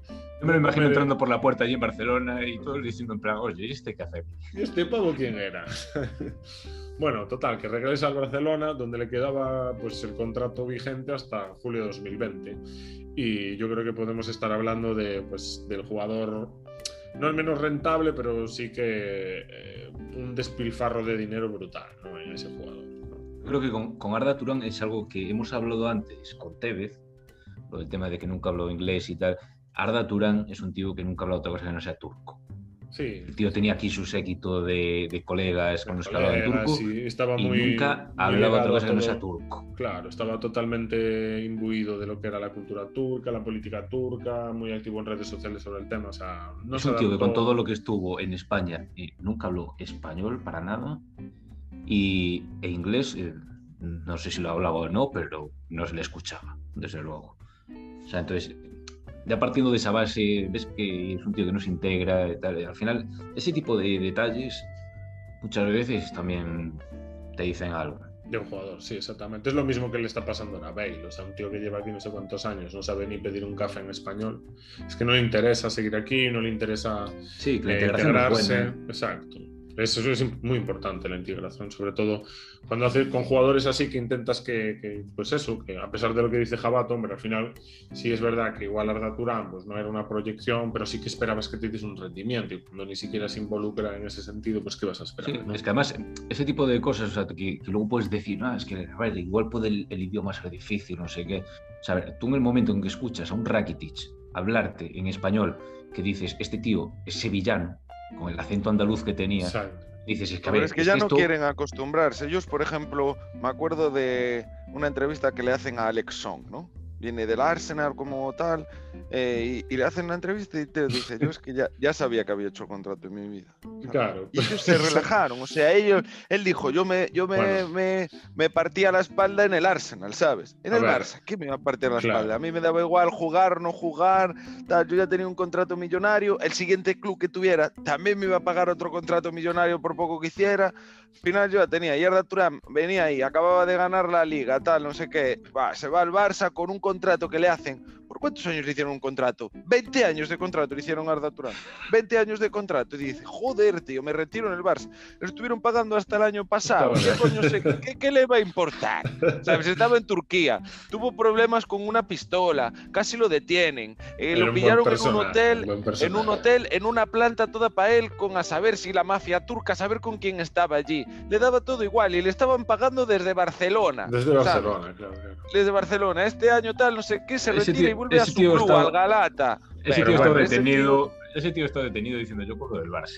Así Al menos que... tenéis que reconocer que Bartomeu, desde que cogió los mandos del buque Blaugrana, ha tenido una seña de identidad que es pagarle a los jugadores porque jueguen en otro equipo.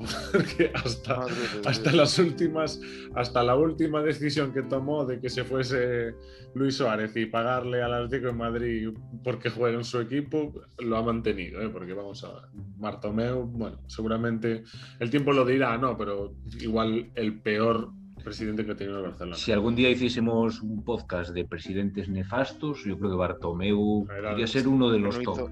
Pues sí, es que sí. no, no, hay, no hay nada bueno que hiciera, ¿sabes? Nada. Ahora, no, primer... no. Espera, que te, que te queda una perla aquí, Jabato. No, no te calientes, que ya te vas a calentar uf, con esta. Vamos con el último gran fichaje de, de la era Bartomeu. Es que ¿vale? esta te confundes uf. por todos lados. Pues sí, espera, tú espera que empiece a dar los datos, que vamos a ver lo que me confundo. Vamos, con los datos siempre se entiende mejor. Fichaje por 120 millones de euros más 40 en variables. ¿Vale? Estamos no, hablando las variables no me las pongas. ¿no? Las variables te las pongo porque además de las variables tengo que hablar. Eh, Philip Coutinho. Philip Coutinho. Es lo que vas a meter, eres un desgraciado. Philip Coutinho, fichaje más caro de la historia del Barça, justo después del de Dembélé, ¿no? O sea, ya empezamos bien. Eh, lo que hablábamos antes, eh, había dinero en la caja de ingresar a la venta de, de, Neymar y había que gastar, ¿no? Entonces, bueno, es, es verdad que Philip venía de hacer unos temporadones en el Liverpool, de ser un referente y que, bueno, sí que es verdad que, que venía con un pedigrí bueno como para hacer algo, así no, no tanto como Dembélé, que sí que era más una proyección, Philip Coutinho ya estaba consagrado, ¿no? Pero en la primera temporada del, en el Barça empieza muy bien, pero eh, la empieza a liar sobre todo en un partido contra el, creo recordar que fue contra el City, eh, en el Camp Nou, que marca gol y empieza a hacer, porque ya había algún... Gestos. Claro, empieza a hacer pero lo marca de, un lo de golazo, ¿eh? Sí, marca un golazo, pero se pone a hacer el, el, mítico gesto de ponerse la mano en la oreja como diciendo, a ver, ¿dónde están los, los que me critican ahora? Y claro, el, el, público del Cano es como el público del Bernabéu, como no sepas controlarlo y se te venga encima, lo has cagado ya para siempre. Entonces ahí ya se empieza a echar un poquito a lo que es la afición en contra y aparte con la derrota del... Tuvo una oportunidad ahí para, para marcar en el partido contra el Libro, que, que le remontan el 4-0 famoso en Anfield. Y, y, digamos que ahí se empieza a ver que, que hay una desconexión con, el, con, la proyección que querían de Coutinho y lo que realmente estaba dando. ¿no? Eh, algo, es, algo es así de obvio cuando el, lo ceden al Bayern por 8,5 millones de euros haciéndose cargo de su ficha, que ahí sí que fue un poco inteligente Bartomeu y no le pagó por jugar en otro equipo. Eh, y, ganó y, una Champions. y en, el, y en el Bayern se sale. En el Bayern juega muy bien, tenía una opción de compra al Bayern por creo que eran 120 millones de euros. No. Sí, sí, sí, sí, era cara de cojones. Y, y entre otras cosas, Coutinho en el Bayern eh, es protagonista con un doblete del famoso 8-2 que le mete el Bayern al Barcelona y los larga de Champions. La última gran derrota de, de la era Bartomeu. Después de la cesión, como por todo el precio y además los buenos jugadores que tiene el Bayern en este momento, pues eh, el Bayern agradece todo lo que hizo Coutinho en su equipo, pero eh, no ejerce la opción de compra y regresa al, al, Barcelona con, bueno, con el nuevo entrenador, con Koeman, y a los pocos meses se lesiona de gravedad en el menisco. Eh, hasta aquí, bueno, eh, no es que sea una. Claro, hasta aquí, hasta aquí estamos aquí, hablando igual espera, que lo que estamos hablando no de Dembélé, no de Dembélé, pero ahora todo Dios está empirolado con Dembélé. Sí, pero es que hay un problema. Es que la lesión de Coutinho hace cuatro días se acaba de agravar, porque le han tenido que volver a operar. Y Pero, vale, dice ¿cuál es el adiós a la temporada. Totalmente, pues- adiós a la temporada. Que, entre otras cosas, eh, parece una bendición para el Barcelona. Esto es lo más gracioso que lo vendan así. ¿Por qué? Porque eh, una de las variables de 20 millones de euros, que ya me dirás tú, que tenía eh, el club Liverpool en ese contrato sobre el Barcelona era que si Coutinho llegaba a los 100 partidos con el Barcelona, pues eso, le tenía que hacer efectivo 20 millones de euros. Y Coutinho hasta el día de hoy llega a 90, unos 90 partidos con el Fútbol Club Barcelona y como se, bueno, con los problemas que tiene financieros ahora mismo el club el Barcelona y se ve que va a tener que vender a un par de estrellas eh, en, esta, en esta época de, de fichajes de verano, pues seguramente se libre. Pues no me gustaría que lo vendieran. Al lo, van final, ven- lo van a vender seguro, por favor. los- al final los 120 millones ya los tienes perdidos. Cobra, ¿Cuánto te van, cuánto 12 te van a dar por este? ¿Pero cuánto te van a dar por este jugador? Es que no te van a dar nada. Nada, no te van a dar nada. Te vas a librar de su 10 ficha. millones. Te ¿Qué más de da? su 10 ficha. millones más, 10 millones menos. Si ya estás arruinado. Si queréis que se quede Messi, vais a tener que hacer cosas así, si no es imposible. Bueno, a ver lo que pasa todo. Será bonito de ver. Pero bueno, Bueno, pues acabamos Aquí también aquí. en este, en este fichaje, a ver, yo también eh, tengo que decir, sí, un poco en favor del Barcelona, que eh, él no encajaba bien en ese esquema del Barcelona. En ese 4-3-3 que jugaba el Barcelona, él no encajaba bien. A ver, yo creo que donde Es él que en el mejor funciona 4-3-3 es en la media intentaron- punta, como jugaban en el Liverpool, llegando, eh, un poco la función que puede hacer igual eh, Messi en el Barcelona cuando le dan libertad, que juega así un poco por la zona de, pues, de media punta más Sí, pues lo en tiene jodido. Si tiene que esperar para jugar a que se siente Messi. No, a ver, ya aparte de eso, pero es que incluso él cuando llega, a ver, a él lo echan a una banda y yo creo que ahí Ahí tampoco rinde igual. Pero es como Griezmann. Griezmann no, tampoco fue un buen fichaje para el Barcelona. Ya sé que Jabato está enamorado y me va a dar la murga ahora mismo del Principito, pero Griezmann no es un jugador para el Barcelona. O sea, yo voy a decir, no, metió un golazo con Francia. Sí, con Francia. Con el Barcelona hace que no mete un golazo años. Entonces no son jugadores para el Barcelona. Para jugadores para el Barcelona son jugadores como Dembélé. O sea, tíos que... que- ¿Pero que- qué dices? Ay, madre de Dios. Que Es que sí, esta, hombre, gente, esta gente que te vende la moto y después te la roban. ¿no? Madre de Dios, Dembélé. Pero anda que no ha recibido. Dembélé, jugador de... Mira, yo ya no quiero seguir las críticas de Dembélé porque fue esta no porque es- se lesionaba. Esto- no podemos No porque no hablar del bien. Barcelona. Venga, por Dios, no me fastidies, tío. Si Griezmann es jugador de Barcelona, si Coutinho es jugador de Barcelona, no sé quién es. Estos jugadores, tío, al final te salen mal, pero Torres obviamente es un jugador para el Chelsea. ¿Cómo no va a ser jugador para el Chelsea? El Torres viene de romperla en el Liverpool, pues obviamente la puede romper Bueno, fácilmente en el Chelsea. Por eso no sale estamos- mal. A ver, aquí Si, hemos si- hablado si de... Coutinho valiera 10 millones, nadie se quejaría de Coutinho. Todo el mundo se ya. queja porque vale 120 Claro, bueno, como claro, los jugadores que hemos repasado. Obviamente Hombre. al final Ibra no, Es que no, si no- compras- es Pero, mal jugador Ibra, tú si pero te al final compras un- está un año... Tú, tú si te compras un Seat Panda y no te llega a 200, no te quejas. Ahora, si te compras un Claro. Ferrari, pues sí. pues es lo que pues estoy claro, hablando, pero es pues que lo tú. Coutinho, estás poniendo lo que no es jugador del Barça, ¿no? O que Griezmann no no. es jugador del Barça. Sí, No, podemos criticar si escucha. se pagó mucho o se pagó poco. O Pero, rindió Java, en el ¿tú me has equipo no. Pero si no es jugadores, no. Claro que son jugadores. Es que No, son no, no, jugadores no, que. Griezmann nació para jugar en el Barça, joder. Tú- pero tú, tú me has escuchado a mí. A ver, yo lo que creo, yo lo que quiero, yo personalmente, claro, para otra gente que crea lo contrario, y igual vosotros también, pero yo lo que creo es para mí, donde mm, he visto el mejor Coutinho, ha sido en el Liverpool cuando lo ponían hacia la zona de media punta, Claro, con, eso se libertad, puede discutir. con libertad, llegando y estando al borde del área. Pero no lo van a pasa? poner en esa posición en el en Barça banda, nunca. en el Barça no hay, no hay esa posición. Ya porque esa posición casi prácticamente, o sea, no existe en el Barcelona esa posición. No existe. Y cuando cómo juega el existe, pues se lo, Barcelona, dan, no a- se lo dan a Messi para que Ah, él no, decida. bueno, Messi hace lo que quiera. esto- eso también estoy de acuerdo en cierto Pues entonces, sentido, joder. Pues es lo que te pero digo. no tiene nada que ver para decir que son malos jugadores o que no No, son no, para tiene- el Barcelona. no, no, no, no. Yo no te he dicho son para, para, el. Barcelona, pero no- tendrán que acoplarse. Al final Griezmann ha sido un tío que se ha sacrificado este en el Athletic muchísimo. Griezmann se va este verano. Eso ya lo veremos si se van o no. Ya lo veremos. Te tienen que ir, te tiene que venir un club que te pague lo mismo que ellos. Los, jugadores no son gilipollas, aunque, aunque, muchos no tengan. Vamos a ver, Jabato, es lo que acabas de decir tú. Es que el Barcelona ahora mismo no está pensando en hacer caja, está pensando en dejar de gastar, que es distinto. O sea, el Barcelona no, quiere, ganar dinero con un fichaje, quiere dejar de gastar en salarios. Los salarios que tiene Barcelona, sobre todo jugadores que no lo merecen o que no están rindiendo como deben, es demasiado alto. vale, pero a ti un Titi, un Titi, no sé si le quedan un año o dos, o dos más. Un Titi no se te va a ir, porque un Titi no lo va a querer nadie. ¿De acuerdo? Y un Titi, y un Titi a lo mejor está cobrando 10 millones de pavos. Un Titi. Sí, eso es de, pagaron una barbaridad. Bueno. Pero escucha, pero igual, a ver, bueno, que, a ver, la verdad es que me lo creo, de Bartomeu y de esa junta, me creo que le, le pagaron una barbaridad, en plan, cuando gana el Mundial y tal. Porque 10 millones de euros no se está cobrando Sergio Ramos en el Madrid. ¿eh? Le renovaron haciendo, le renovaron dándole un contratazo de la hostia. Claro, Entonces, pero es que titi, lo que puede hacer es librarse de esa gente. pero ¿cómo te libras? Si te quedan dos años, ¿cómo te libras?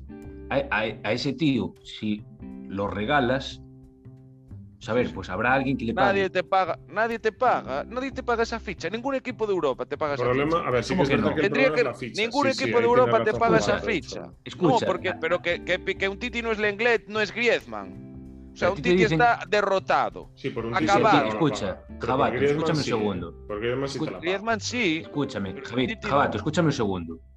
Te lo, voy, te lo, voy, a analizar muy sencillamente. Si a ti te dicen, ¿tú ficharías a un Titi por 20 millones? Siendo un equipo cualquiera, ¿ficharías a un Titi por 20 millones? ¿Lo ficharías? Pero es que no es por 20 millones, Es que es por 20 millones y pagarle 10 millones. No, no, no, no, no, no. Tú por 20 millones ficharías a un Titi. Vale, ya sé lo que eh, si la respuesta es de los 20 te lo doy gratis. Exactamente. Y son 20 millones, le pagas 5 millones al año, tal, vale. Pero es que él a lo mejor te está cobrando, te lo digo, 8 millones, 7 millones, 10 millones. Entonces, si le haces un contrato, le vas a tener que hacer un contrato como mínimo de los que le quedan en el Barcelona. Ponte que le quedan dos, ya te está costando 20 millones un tío que a lo mejor te juega tres partidos de liga. Exacto, claro. No, entonces no, te lo van a comprar, entonces te lo vas a tener que comer. Y como esos tienes muchos otros. Si no se recupera bien de la lesión, Felipe Coutinho, si no llega a final de liga, lo vas a vender. No, ¿por qué? Porque no te vas a tener ofertas en verano y nadie le va a pagar lo mismo que está cobrando aquí. Que ya verás cómo lo van a vender. Pero, a ver, que una cosa es que no lo vas a vender, otra cosa es lo que tú quieras hacer. Coutinho, si no se recupera, ¿qué club después de no jugar en todo un año te compra? Lo vende, o sea, lo compra, sí que lo compra, porque fue un muy buen jugador y en el Barcelona no lo hizo bien, pero en el Bayern, por ejemplo, antes de lesionarse sí jugó bien. Vale. Coutinho, mira, Coutinho se hubiese quedado en el Son Bayern. habladurías. Al final no sabemos lo que pasará ni lo que harán los clubes. No, obviamente, obviamente tiene, tiene mercado en Inglaterra y, y, los ingleses pagan y tal, no sé qué, y si hace bien las cosas la puerta, tendrá posibilidades. Pero no es tan fácil todo esto. Bueno, vamos a seguir un poco hablando de. Eh, hemos hablado ya de los eh, fichajes fracasados, de los fichajes que económicamente no salieron adelante. Espera, permitirme, ya tengo que hablar de uno. Ah, bueno, bueno, sí, perdón, no me acuerdo Quiero, que tenías todavía alguna joyita. No, solo es uno porque no se ha dicho y. Y bueno, creo que es digno de mención hablar un poco de Chigrinsky. no, pero el Chigrinsky lo vamos a meter más adelante, espera porque eh, vamos a hablar ahora de eh, fichajes que se frustraron en el último momento y para terminar vamos a hacer un 11 que tiene por ahí Jabato y creo que en ese 11 está nuestro querido amigo Chigrinsky, ¿no? Amigo. Sí, está ahí, está ahí. Está vale, vale, no tenía... hablamos más adelante. Ese va a ser un 11 que vamos a ver un poquito más rápido, porque son jugadores que, bueno, eh, protagonizaron un fichaje un poco extremo y, nada, ahora vamos a hablar de, aparte de los eh, fichajes fracasados, vamos a hablar de los fichajes que se frustraron en el último momento, que estos son sobre todo cosas muy graciosas. Eh, un poco anécdotas. Sí, anécdotas, un poquito. Así un poquito rápidos, vamos a hablar de un par de ellos. Eh, todos Bueno, para empezar vamos a hablar de lo que pasó con De Gea y el Real Madrid, que supongo que muchos se acordarán de aquella famosa aliada que hubo con el, con el fax que yo creo que fue carne de meme durante mucho tiempo, o sea, de los acontecimientos futbolísticos que más memes generó, yo creo, ¿eh? sobre todo sobre la figura de, Florentino. Si en aquel momento quedaba alguna duda sobre el fax, ya se despejó, o sea, una mierda. ¿Quién utiliza el fax a día de hoy? A ver. ¿Para qué vale un fax? Una auténtica basura. Necesario. para los que no lo sepan, eh, el fichaje de De Gea por el Madrid estaba hecho, pero faltaban los, documentos oficiales, los documentos. Y eh, a última hora, en los últimos minutos eh, del mercado de verano, que estaba, digamos, eh, abierto, porque el problema era que el mercado en España cierra antes que en, que en Inglaterra. Todo se acelera, van a mandar los documentos para que los firme en Madrid, pero se estropea el fax. No sé qué puto problema hubo con el fax. Total, que los eh, documentos nos llegaron a la hora antes de que se acabase el periodo de fichajes y el Madrid se quedó sin el fichaje. Se daba por sentado, recuerdo, que se iba a fichar el año que viene, incluso hablaban del mercado de invierno y ya veis, o sea, al final De Gea quedó en el Manchester United y, y se truncó todo, ¿no? No sé si tenéis alguno más por ahí de fichajes eh, fallidos en el último momento. No, yo, sobre esto que decías, también tengo que decir que a De Gea le dieron muchos palos y le, le forzaron mucho para que no se fuese al, al, Madrid.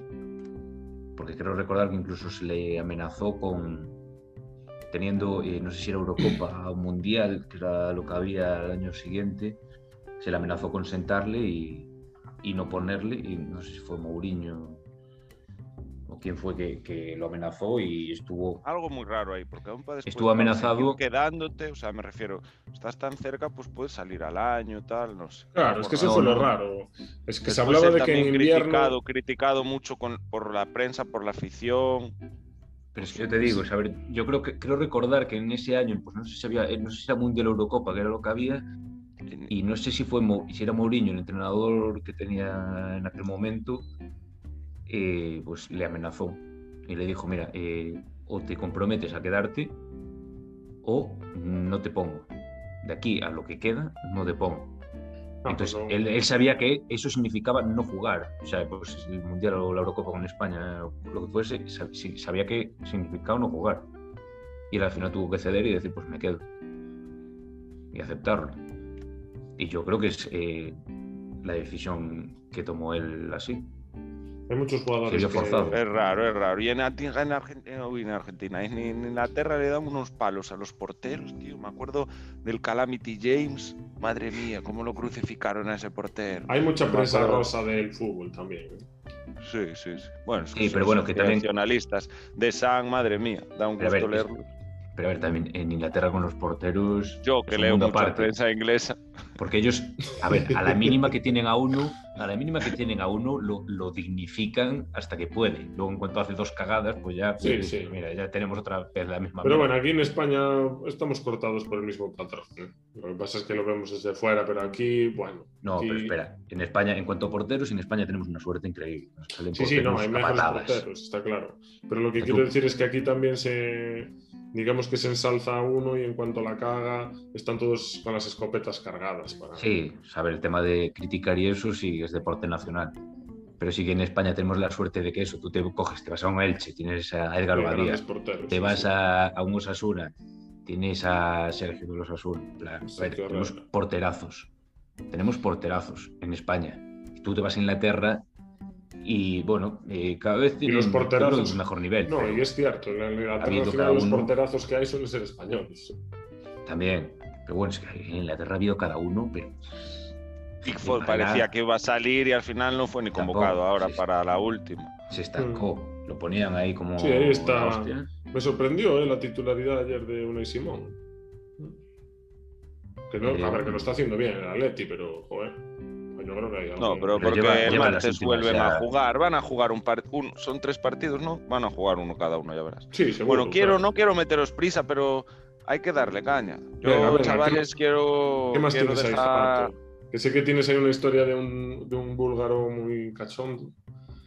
Sí. A ver, no sé por cómo me queréis que tal. A ver, el 11, simplemente por, por comentarlo, es el 11 de los el 11, fichajes. ¿qué, ¿qué, ibas a decir? ¿El 11 de fichajes eh, también así? El, el 11 de fichajes, eh, sí, los, como pues el tema que estamos hablando, el 11 sí. de los fichajes fracasados de la historia para mí es portero Bartez, ¿vale? En 2001, un portero que fue malísimo, ¿vale? En plan, no fue malísimo, perdón, no fue gran portero. ¿Qué es lo que pasa? Que a Francia le hizo grande, ¿sabes? Francia le hizo enorme.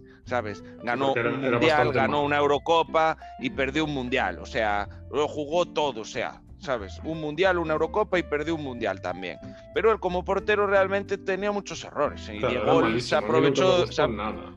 se aprovechó de ellos, ¿sabes? Diego le metió una castaña también, pero bueno, tiene Sí, eso. Pero bueno. al final el Manchester, él, él la rompe mucho en el, en el, en el Olympique de Marsella, ¿vale? Que ahí gana una Copa de la UEFA con Didier Drogba y después se va al Mónaco y después del Mónaco lo ficha al Manchester United por 11,7 millones. Pero claro, él era el portero de Francia y al final tal. Después por tengo Pero de- el United tampoco es que lo haga horriblemente mal. horriblemente No, mal, no, tenía porque sus el United cagadas. de esa época jugaba sí. solo. Tenía Claro, sus Es que igual, cagadas. igual- pero igual, igual que un portero como hoy en día, igual como un portero, eh, Neuer, Nunca dejó buen recuerdo a los aficionados. Nunca dejó buen recuerdo en el teatro de los sueños. Pregúntale a los aficionados.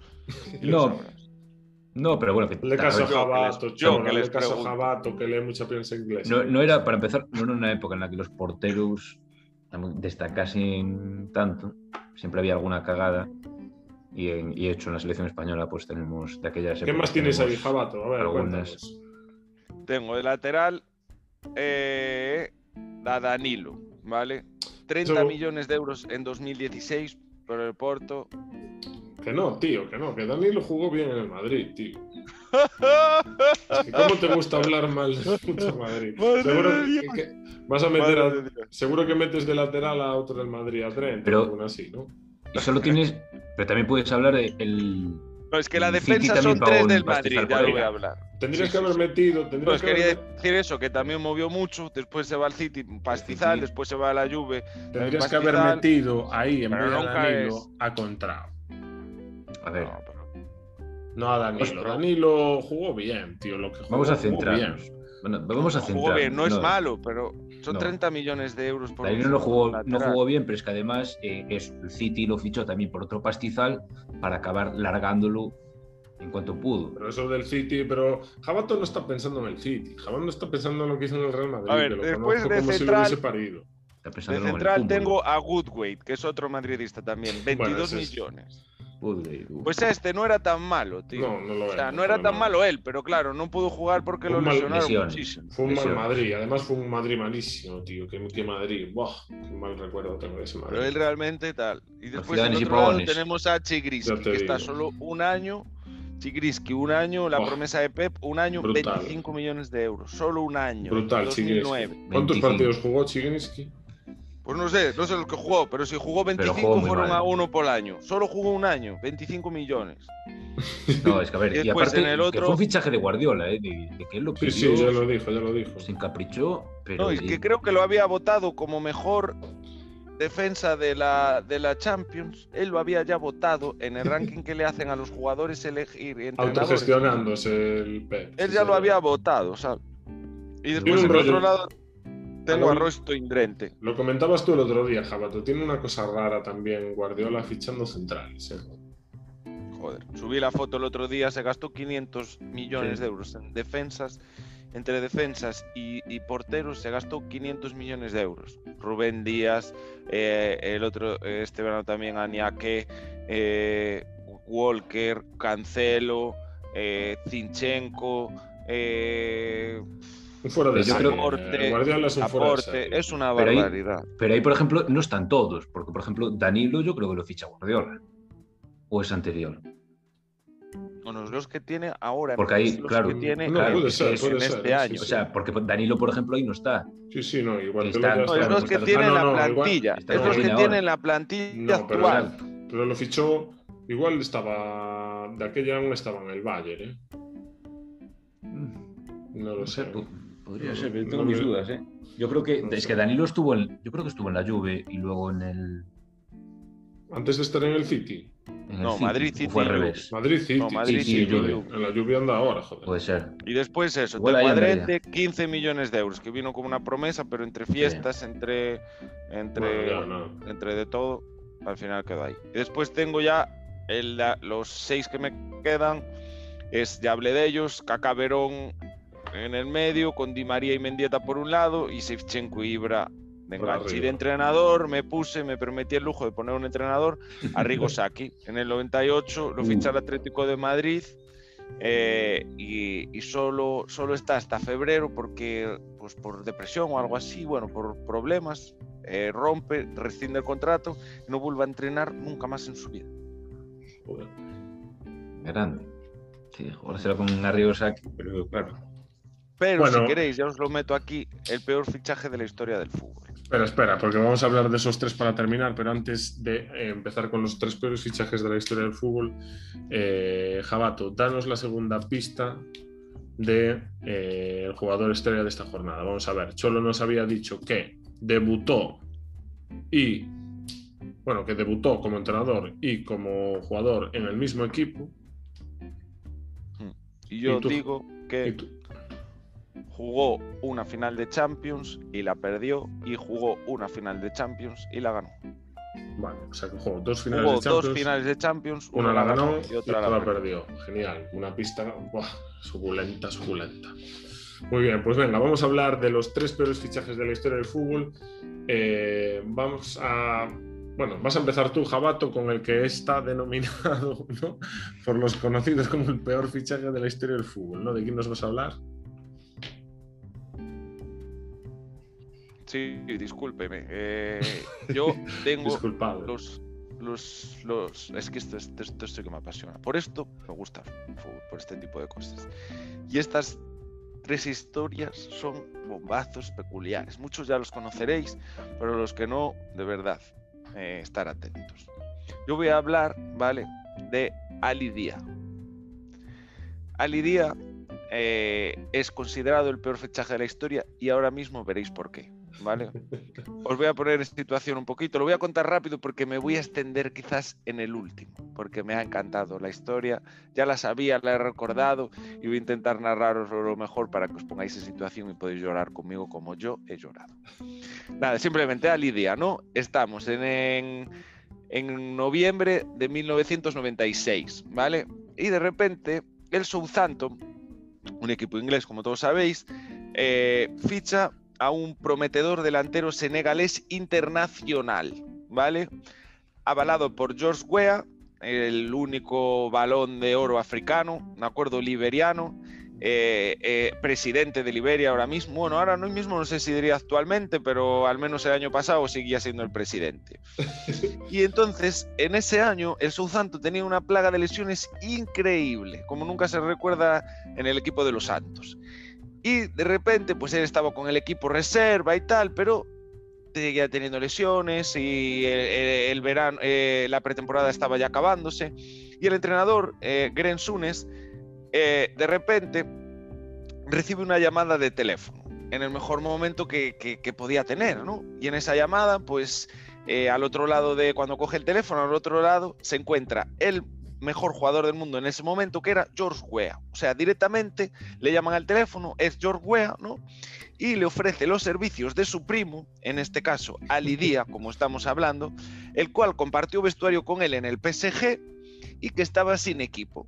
Entonces, ante la necesidad que tenía el Southampton, ante que estaba avalado por, George Weah eh, y que quedaba pues una semana para cerrar los fichajes, pues eh, eh, fichan a este jugador, fichan a Lidia en este, en, en, este verano, lo que sí le dan como un mes de prueba, ¿no? Antes de, de, de, que de, antes de hacer oficial y tal, le dan como un mes de prueba. ¿Qué es lo que le pasa? Que estos son siempre características que le vienen a este tipo de historias y tal, que siempre se justra Luniter con Mercurio, pasa un, un, asteroide y lía la de, y lía, y lía la de Dios. Se alinean los astros. Tenía, tenía un debut, ¿vale? Eh, o sea, tenía un debut eh, con un partido eh, de reservas entre la reserva del Arsenal y el equipo de reserva del Southampton y tenía un, para debutar en este partido, un, partido, una oportunidad.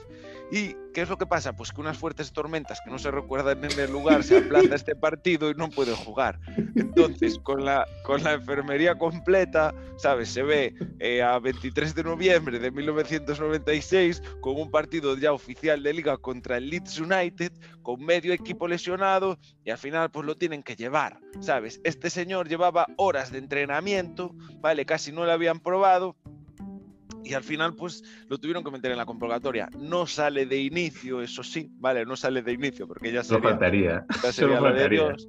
Pero de repente, en el minuto 34 de la primera parte, se lesiona, por si alguno no lo conocéis, es la estrella de Southampton. O sea, es el eh, Zidane de, del Madrid, es el Messi de, del Barça, es Don Letizier, ¿vale? Es un crack. El que no haya visto vídeos ni sepa de este jugador, no, dejar de escuchar la historia y ponerlo, ¿vale? Porque todo lo que pueda decir es poco. Y se lesiona. No, no, que esperen, que esperen a que cuente la historia y luego se lo pongo. Se, se lesiona, ¿no? En el minuto 34. Eh, Grensones mira para el banquillo, pa, pa, pa, y ¿qué es lo que ve? A nuestro amigo Ali Díaz con una cara de entre acojonado y muerto de miedo que no puede con ella. Por favor, no me saques. Entonces coge y de, eh, le, lo, manda, lo manda a debutar. Y ahí sale él. Debuta día con el número 33 a la espalda eh, y, salta al campo como una gacela rodeada de, leones. Empieza a correr, pa, pa, pa, y atención, ¿vale? En el primer balón que toca, la primera ocasión que tiene, el primer balón que toca, le dan un pase y el de primeras está dentro del área y de primeras lo que hace es chutar al balón de primeras y casi mete gol. Hace una parada increíble el portero y casi mete gol. ¿Qué es lo que pasa? Que de repente pasan los minutos, ¿no? Y al, Díaz no, no aparece ya en ningún lado. O sea, se ve desubicado. O sea, lo habían puesto como de medio delantero, ¿vale? En plan, como un poquito de enganche. Pues está desubicado. O sea, por momentos está en un lateral, eh, no tiene ningún sentido de táctico. Eh, aparte de eso, está eh, con una descoordinación tremenda cuando toca el balón, entre pases, entre tal. Él está fatal. Ya los, la grada empieza a volverse loca, ¿sabes? O sea, la grada empieza a decir, ¿qué, qué es esto? ¿Qué es esto? Como si me ponen a mí a O sea, acá habían, acá habían sacado a Letizier y había entrado a Lidia, ¿sabes? O sea, es increíble.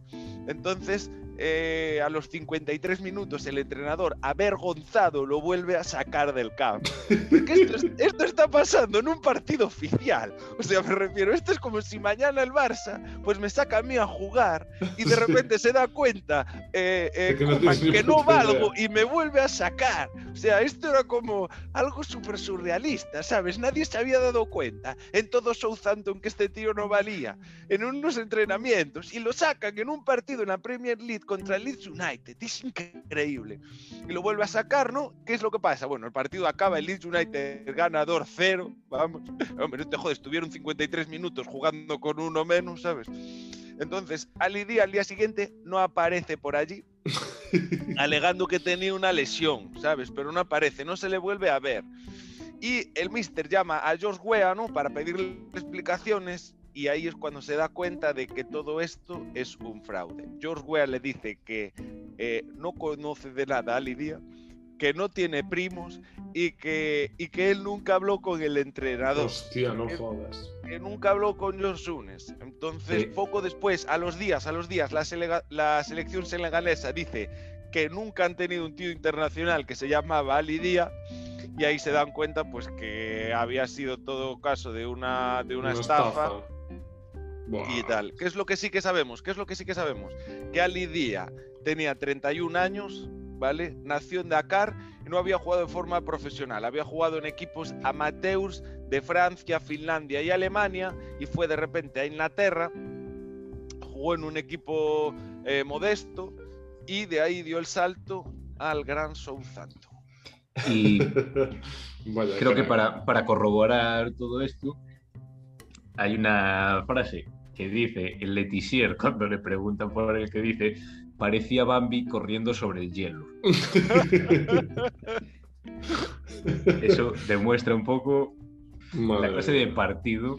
Claro, como si nos sacan a cualquiera de nosotros a jugar ahí en la Premier. Exacto, está más perdido que un pulpo en un garaje.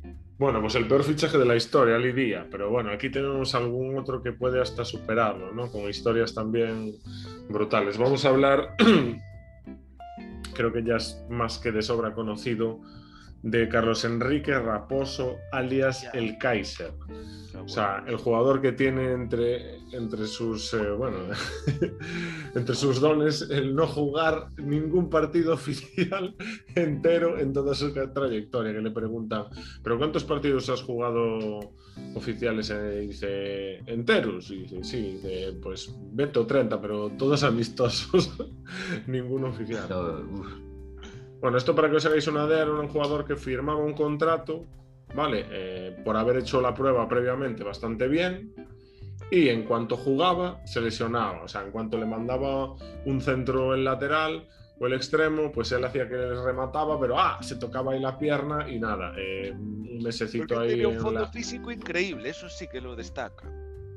Él decía que cuando era trotar, ¿no? Cuando era antes de los entrenamientos era trotar, ejercicios físicos. Sí, sí, eso sin problema. Era una máquina.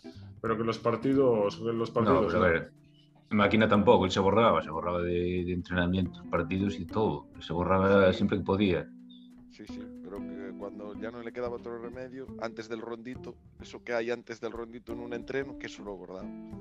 Bueno, empezó joven y todo por una promesa que le hizo su madre de, ser eh, jugador profesional de fútbol y tal. Pero bueno, ya empezó sus periplos de que él se daba cuenta de que no quería esa vida, ¿no? De jugador profesional, de, esfuerzo y demás, ¿no? Y empezó a pasar de equipo en equipo. Y sobre todo lo que hacía era tirar de amigos, ¿no? Le pasó, por ejemplo, en el Botafogo con, con su amigo, la estrella del equipo en ese momento que era Mauricio. Y, nada, o sea, le hizo pasar la prueba, que lo fichasen y a la primera que hizo se lesionó. Eh, después, al poco tiempo, en el Flamingo hace la misma, gracias al, al gran Renato Gaucho, que también lo, lo metió ahí de, de, amistad, de forma, pues eso, por ser su amigo. Y, y, después empezó a pasar por un mogollón de equipos. Estamos hablando de pues el Bangú, de Fluminense, el Vasco de Gama, del América y, y del, del Ayacho francés. Y aquí, bueno, tiene alguna historia interesante en el Ayacho. Estuvo en medio mundo, en medio mundo. En el, en el, debut se puso a besar la, la, bandera ahí de, creo que era la bandera de Córcega, como para ganarse la afición. Y que uno de los sutilleros del equipo, eh, porque claro, el tío andaba por medio del mundo, como dices, Jabato, pero el tío no sabía hablar de inglés ni sabía hablar nada, ¿sabes? Él hablaba, pues eso. Eh, hablaba castellano y tal, y se hacía o sea, él hacía creer a los demás que estaba teniendo negociaciones internacionales, ¿no? Y hablaba con gente a nivel internacional, y un día lo cachan hablando por teléfono y le dice el letillero, ¿pero qué haces si no estás hablando con nadie? él, déjame, déjame, hablando solo en inglés, un inglés rarísimo, pero el tío detrás fijándose de que no hablaba con nadie, ¿sabes? Está hablando solo con el teléfono móvil, ¿no? Sí, pero bueno, que a ver, también eh, otra cosa sorprendente de este tío, eh, a ver, eh, yo he escuchado he escuchado ¿eh? declaraciones de Bebeto y gente así que ha jugado con él, o sea, lo tenían en el equipo en Brasil y, sabían cómo era.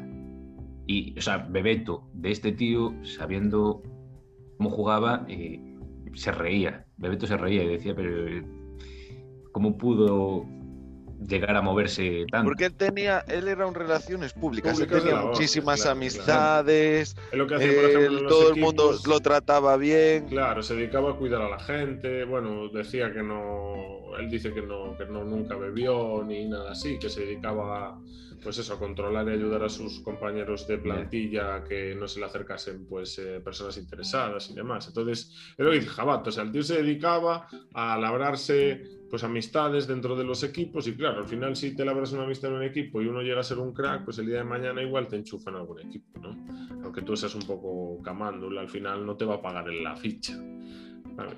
Pero bueno, para que os hagáis una idea, era un, era un personaje de esta índole, ¿no? Que, que, pasó años y años jugando a nivel profesional y nunca disputó un partido entero. Tiene una historia muy, muy coñona que a mí me parece un ejemplo de, de lo que decía Jabate, cómo se buscaba la vida este tío. Y era que eh, eh, cuando jugaba en el Bangú fue un, un fichaje expreso de, del magnate, ¿no? Del, del, presidente en ese momento que era... Magnate. Sí, que era, sí, sí, era un era un magnate mafioso de estos. Claro, claro, era un narco de estos de la hostia, ¿no? Castro de Andrade. Y, y el tío, eh, pues claro, era un, un digamos, un, un, dictador de estos en el club. Y en un partido que estaban perdiendo contra el Curitiba, iban palmando y le obligó al entrenador a que lo sacase, ¿no? Entonces, claro. Porque llevaba, llevaba semanas eh, fingiendo lesión. Lesiones, sí, sí, que como no jugase, que lo iba a linchar y tal, ¿no? Y entonces, claro, el Kaiser ya ve que lo sacan, está calentando y dice, hostia, que me va a tocar jugar tal y van a ver que soy un puto fraude. Y claro, ¿qué se le ocurre al tío? Pues todos los aficionados del Curitiba le estaban ahí insultándole mientras calentaba por la banda y tal, no sé qué. dice el pavo, guau, se encara con los tal, se empieza a pegar con los aficionados. Salta la valla y se pega con ellos. Y se pega Todo con por ellos. culo. Vio la solución. Y claro, el árbitro no le quedó otra que expulsarlo antes de, de salir siquiera al campo, ¿no? Entonces, eh, que aquí viene lo, lo gracioso del asunto. El tío, claro, se marcha para el vestuario, acaba el partido, ¿no? Y todos los compañeros diciéndole, bueno, la que has liado, te vas a cagar, este te va a matar. Hasta que entre el presidente. Claro, y entonces entra el presidente, entra el Andrade con el guardaespaldas y el Kaiser cagado, ¿no? Pensando, bueno, este me mata aquí fijo. Entonces coge el tío y le empieza, antes de que diga nada el presidente, o sea, le empieza, señor, yo es que usted para mí es como mi padre porque mi padre murió. Yo fui pobre. Y, usted con lo bien que me ha tratado, para mí es como mi padre. Y yo he escuchado a, a esos aficionados insultando su buen nombre. Y no hay nada más doloroso para un hijo que hablen así de su padre. Entonces lo siento mucho. eh, sé que se acaba mi contrato en una semana, eh, pero me quedo a su merced. Eh, haga lo que quiera conmigo, pero que sepa que lo he tenido que hacer por, por lo que hablaban de usted. Y coge el presidente y se le acababa el contrato. La semana siguiente, pues coge, lo renueva seis meses más y le doblan el sueldo. O sea, es que por favor, tío, o sea, qué, qué, qué, qué crack hay que ser. También hay que valorar a esta gente. Yo la verdad es que a mí me parecen putos cracks, o sea, gente que pudo vivir así del cuento y, y, a ver, al final no estaba estafando a nadie, el tío, lo que hablábamos antes, fichajes No, fracasados. claro, al final antes no había vídeos, no había tal, era más Claro, tema de faxes, claro, tema de. De hablar con entrenadores, hablar con tal, pero el tío se ganaba buena reputación, hacía sobre que todo- los- algún amigo hablara bien de él en clubes Exacto. y, y consiguió hacer este tipo de cosas que es lo más extra- eh, increíble que tiene el fútbol brasileño. así, Incluso ellos, La historia de Kaiser, la historia de Kaiser es increíble porque es un tío que vivió, no sé si fueron eh, 12, 13 años Sí, claro, claro. del fútbol, Esto de la habiendo jugado, día, creo que ¿sabes? fueron 23 partidos en total. Claro. En Sí, toda sí, su vida. ninguno completo, o sea, es que es lo 23 alucinante, partidos en 12 años, no 11. Y viviendo del fútbol. Viviendo del una fútbol. barbaridad. Contratos, eso sí, para que la gente se haga una Mujeres. idea. Contratos de meses, o sea, claro, o sea, eh, Claro. El, el cuento que Tres llevaba meses, él, seis meses. Claro, no, No le aguantaba mucho. más, claro, porque ya cuando veían que el tío no, no rendía y tampoco estamos hablando Pero de... él tenía unas de fiestas, o sea, él era sí, el puto él- número uno. Él se habla de que en Brasil, por ejemplo, eh, siempre que había una concentración, eh, se pillaba las habitaciones separadas con una habitación entre cada uno, porque en esa habitación, pues entre unos jugadores y otras, se montaban unas fiestas tremendas, ¿sabes? de mujeres y bueno, la época de, claro, imaginaros los, los 80 Brasil, buah, eso Claro, debía es de que eso ser- es Vasco de Gama, es que aparte- bueno, son muchísimos. Pero es que aparte estamos hablando de un tío que ya ese nivel de relación social ya lo llevaba pues, con los presidentes, Claro. con los managers y todo para que lo fichasen. Eso, pues imagínatelo a la hora de ligar o de montar Claro, fiestas. Él era el rey. Aparte, hay alguna historia de que él, por ejemplo, en, en los locales más chic de, de Brasil, eh, se hacía pasar por Renato Gaucho porque se parecía y entonces pedía, pedía cosas en su cuenta y cosas así. Las Eso, tías, sobre todo al principio, los Hay- primeros años, hay cuando un- no era tan famoso, es cuando eran como, jóvenes, sí, sí. Como él ¿Cómo le dejaban entrar? Hay una cosa que, que está, que, que va, a la, a- va a lo- entra a la discoteca, están los porteros, ¿no? Y le dicen, yo soy Renato, ah, sí, perdona, le dan pase VIP, tal, entrada, se está pagando, y de repente llega Renato a la discoteca y le dice a los porteros, mira, yo soy Renato Sánchez, tal, y dice, pero tú qué coño vas a ser Renato Sánchez si Renato Sánchez está dentro. Dice, ¿cómo? Y ya sabía él quién era, ¿sabes? Ya dice, a ver, ven, pasa conmigo, ¿sabes? Le dice, a ver quién, a ver quién se está haciendo pasar por mí. sí, sí. Y llegan y lo ven y se dan un abrazo en plan, hombre, tal, porque él ya se la sabía que alguien por ahí iba follándose a minas, como las llaman allí y tal, Sí. eh, haciéndose pasar por él. No, sí, como eh, si le dice, "Oye, hombre, tú otra vez. Y el Renato Gaucho, por ejemplo, hablan muy bien de él ¿eh? en general. Sí, o sí, sea, sí. Son, siguen siendo amigos. amigos, incluso cuando se enteran pues que lo está pasando mal económicamente y tal, muchos se echan a llorar, echan las manos a la cabeza porque tenía una relación bastante buena con él. Sí. Pero, o sea, yo creo que todo el mundo.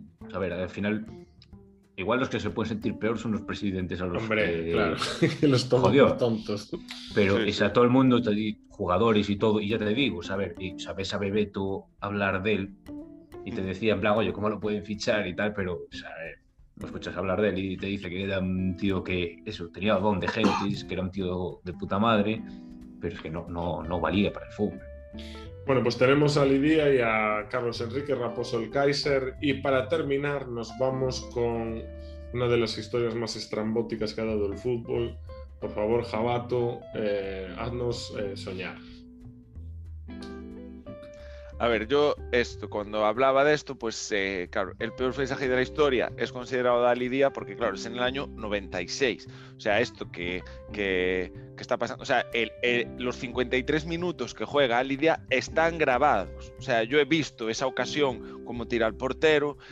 O sea, me refiero, ya hay teléfonos, aquí ya es una historia en la que fue una cagada del Southampton impresionante. Exacto, ¿sabes? registro, Porque tú ¿no? has podido corroborar millones de veces quién era él, quién era su representante, lo has tenido, aunque fueran pues una o dos semanas entrenando eh, y no pudiste jugar ese partido, pero más o menos, oye, tienes que tener estas cualidades, no te puedes saltar a debutar un tío con tu camiseta que no sabe jugar al fútbol, por eso es considerado el peor, ¿vale? Pero bueno, Pero aquí, claro, al al final lo ficharon porque alguien le llamó diciendo que era George Weah que avalaba su fichaje, que al final era su representante eh, y al, al final se acaba yendo de la ver- al final se acaba yendo de la vergüenza, ¿sabes? Pero bueno, al final de repente esto es esta historia que voy a claro, esto que estamos contando Carlos Enríquez es mucho más antiguo, vale, pero esto es en el año 94, que también es reciente, muy muy reciente, o sea, en el 94 pues bueno, realmente estas cosas ya no, días. ten- ya no tendrían, como quien dice, que pasar, ¿vale? ¿Qué es lo que pasó? El equipo es el West Ham, ¿vale? Esto es la leyenda del West Ham. Es más, yo si tengo una camiseta del West Ham, le voy a poner en el nombre Titisef. Es más, si tengo un hijo, probablemente hasta lo llame Titisef, ¿vale? De Titisef primero y de es- apellido. Titisef es increíble, ¿vale? Eh, pero él, eh, la historia, ¿vale? Es, es increíble. Entonces, estamos en el verano de 1994.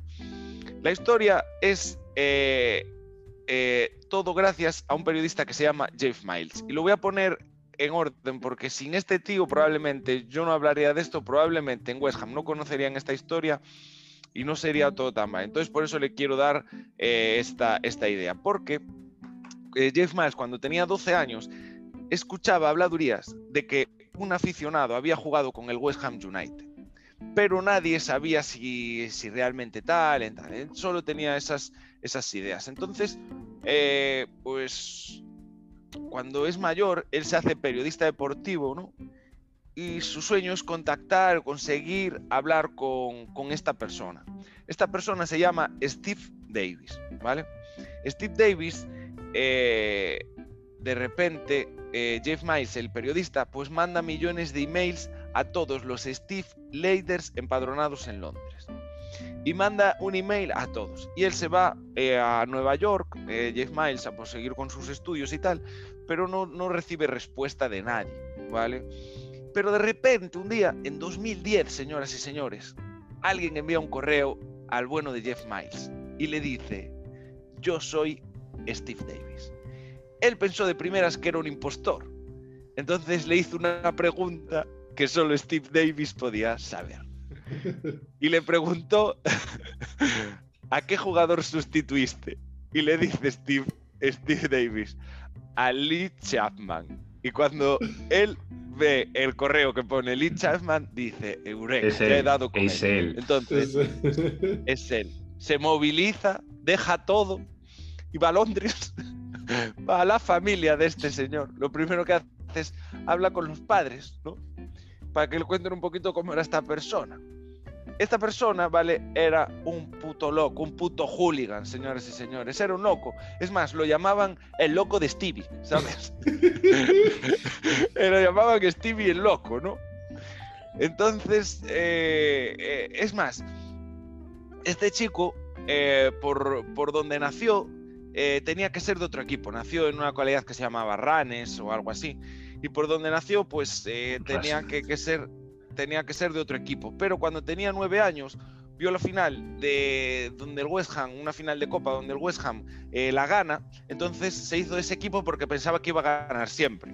Al final se dio cuenta de que no iba a ser así, que, pensó que el West Ham iba a ganar siempre y, no. Pero esto es lo que suele pasar al, final, es lo que pasa en el fútbol, cuando los equipos ganan títulos y tal, pues al final los, los chavales de esa época se hacen un poco de esos equipos que ganan el título. Luego ya la cosa pues puede cambiar. Efectivamente. Entonces, este, este hooligan, ¿vale? Eh, aficionado del West Ham desde los 8 años, aférrimo, loco. Este hooligan, para que os hagáis una idea, tiene una historia ya cuando es mayor en Wembley que, salta al campo borracho, ¿vale? Está jugando la selección inglesa en Wembley y salta al campo borracho. Entonces, esta, esta persona, eh, estos padres, cuando le hacen la entrevista, dicen, bueno, al final eh, he pasado de tener la, la, historia del hooligan ¿no? a tener la leyenda del West Ham. O sea, es, que es muy, es muy heavy. Entonces, os pongo en situación. Es el verano del 94 y el West Ham está haciendo su pretemporada rodeado de figuras, como he dicho, de pues Lee Chapman, eh, también está eh, Dermond Gallé, eh, no, disculpad, eh, Alvin Martin, bueno, están eh, las estrellas que en ese año estaban jugando en el West Ham.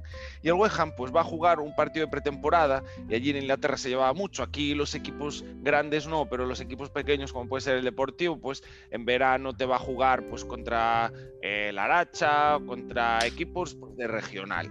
Villalbés, todas las temporadas todas las temporadas se va allí a jugar. Entonces, pues el West Ham también hacía lo mismo y se va a jugar a Oxford City, era un equipo de regional, ¿vale?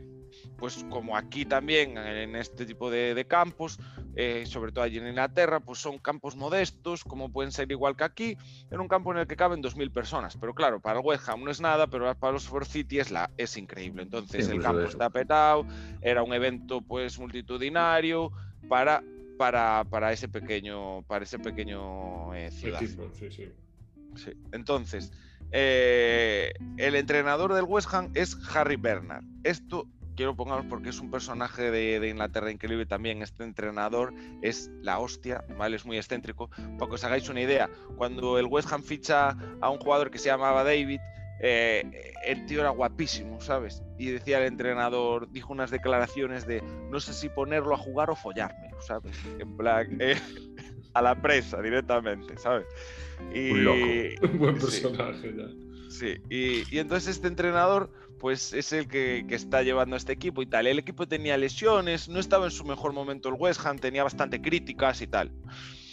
Bueno, entonces eh, el partido empieza. Entonces eh, Steve eh, Davis, ¿no? Con unos amigos, no tienen nada que hacer esa tarde y dicen, ¿qué? ¿Qué vamos a hacer? Va, vamos a ir a ver a jugar al West Ham. ¿A ¿Dónde juega? No es For City y tal. Va, es que ir hasta allí y tal.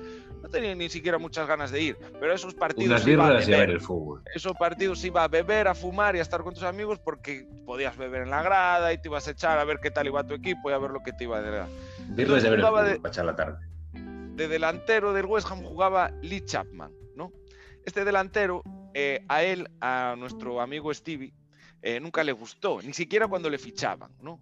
Entonces, cuando ya nada más el partido empezó, es, imaginaos eso, es un partido de 2.000 personas, la grada está pegada al campo, el partido se ve de pie, señoras, y hay una gradita de 100, ¿sabes? Los demás, los, no, los el, resto está de pie alrededor a una valla apoyado al estadio que casi entras. Entonces, claro. Y a, metro y medio del, entrenador y del Claro. Y cualquier grito que hagas, cualquier crítica te la escucha no solo el entrenador ni el árbitro, no, todo el campo. O sea, los 2000 te lo escuchan, ¿vale? Y si eres un poco follonero, igual. Y nuestro amigo era muy follonero y estuvo todo el partido gritándole: ¡burro, paquete! Eh, y al, al entrenador le decía: ¡saca a los jóvenes, quita ese paquete, es un burro! decía que no se arrepiente de llamarle burro, pero bueno, que quizás se pasó un poquito ese día. se pasó, mira, fueron a hablar con el árbitro y el árbitro tiene, es un árbitro muy curioso, se llamaba Dermond Gallagher, que tenía apuntado todos los, todos los, todos los arbitrajes que hizo, todos los partidos que arbitró, en una libretita apuntados, pues quién había jugado, tal, las sustituciones como los actas, y los tenía todas guardados. Y de ese partido, su acta tenía destacado que un loco había gritado mucho durante el partido, era nuestro amigo Steve. Se quemó muchísimo durante eh, la primera parte, eh, pero todo el mundo, aparte ya era gracioso, porque era forma de, pues eso, no te quiere ni tu madre, cosas así graciosas que se escuchan y todo el mundo la está escuchando y él se está calentando también con las garimbas y tal. Entonces, en la era graciosa, como encima te vienes arriba, es se ríe la gente. Claro. Entonces, en la primera parte, pues eh, va ganando 1-0 eh, el, el, West Ham y, y, tiene lesiones, ¿no? Y entonces, claro, sale a la segunda parte, ya había hecho todos los cambios, habían lesionado tres y ya había hecho tres cambios y ya no tenía más jugadores reserva, ya no tenía más jugadores en el banquillo, ¿no? Entonces sale a jugar pues con los 11 eh, jugadores que le quedaban, ¿no? Y de repente... Con la desgracia. Claro, y de repente nuestro amigo Lee Chapman se lesiona, ¿no? Y Stevie lo celebra, aunque su equipo tendría que jugar con 10. Todo lo que quedaba de partido él celebra que al, al, delantero de su equipo, que lo había criticado durante todo el partido, se lesionó. Entonces el partido, bueno, sigue así transcurriendo con 10 y él se está quemando y Harry Brendan ya estaba quemado de él, ¿no? Entonces nada, simplemente tuvo que dar dos o tres pasitos para ir a hablar con él. Al mister se le enciende la bombilla. Claro, y se acercó a él. Se acercó a él y le dice, eh, está, porque estaba ya cansadísimo, y le dice, ¿tú qué crees? ¿Que lo podrías haber hecho mejor que Lee Chapman? Y nuestro amigo le dice, claro que sí. Y le dice él, ¿quieres jugar? Y le dice, claro, ¿por qué no? Lo agarró y se lo llevó al vestuario. Él siguió dirigiendo el partido y lo llevó al vestuario. Y en el vestuario, eh, eh, bueno, él va andando por la grada, ¿sabes? Por la grada por la que estaba insultando, él va hablando por el banderín, ¿no? Ta, ta, ta, no sé qué, y se mete el vestuario. Pero nadie, nadie, nadie, nadie, nadie se estaba dando cuenta de lo que estaba pasando. Porque eso, la grada está muy cerca, el otro, el entrenador se había acercado, le dijo, venga, pues vete para el banquillo. Y, y claro, la segunda parte ya había empezado. Entonces él va al vestuario, pero no hay nadie. Solo está nuestro amigo Eddie, el utillero del West Ham, ¿vale? Otro crack. Entonces le dijo, ¿qué botas usas, hijo? Y él le dijo el número, ¿no? Le dio el número 3 de uno de los eh, jugadores que se había lesionado, le dio el pantalón y la camiseta. Y sus amigos todos estaban pensando, va, que esto es una broma, seguro que ahora en el vestuario, pues bueno, le darán una camiseta o, o se dejarán sacar una foto con Lee Chapman porque estaba lesionado, tal. Los amigos que había ido, había ido con ahora es su exmujer, de aquellas era su mujer, que estaban casados, ahora es su exmujer, algo habría hecho el loco de Stevie durante esta época, desde que pasó esto, desde el 94 hasta ahora. Y había ido con tres amigos más, los amigos, la fama lo cambió. Y los amigos estaban, ah, eso es una mentira, seguro que hasta, hasta en un jugador le están riñendo y tal, porque él ya había liado muchas.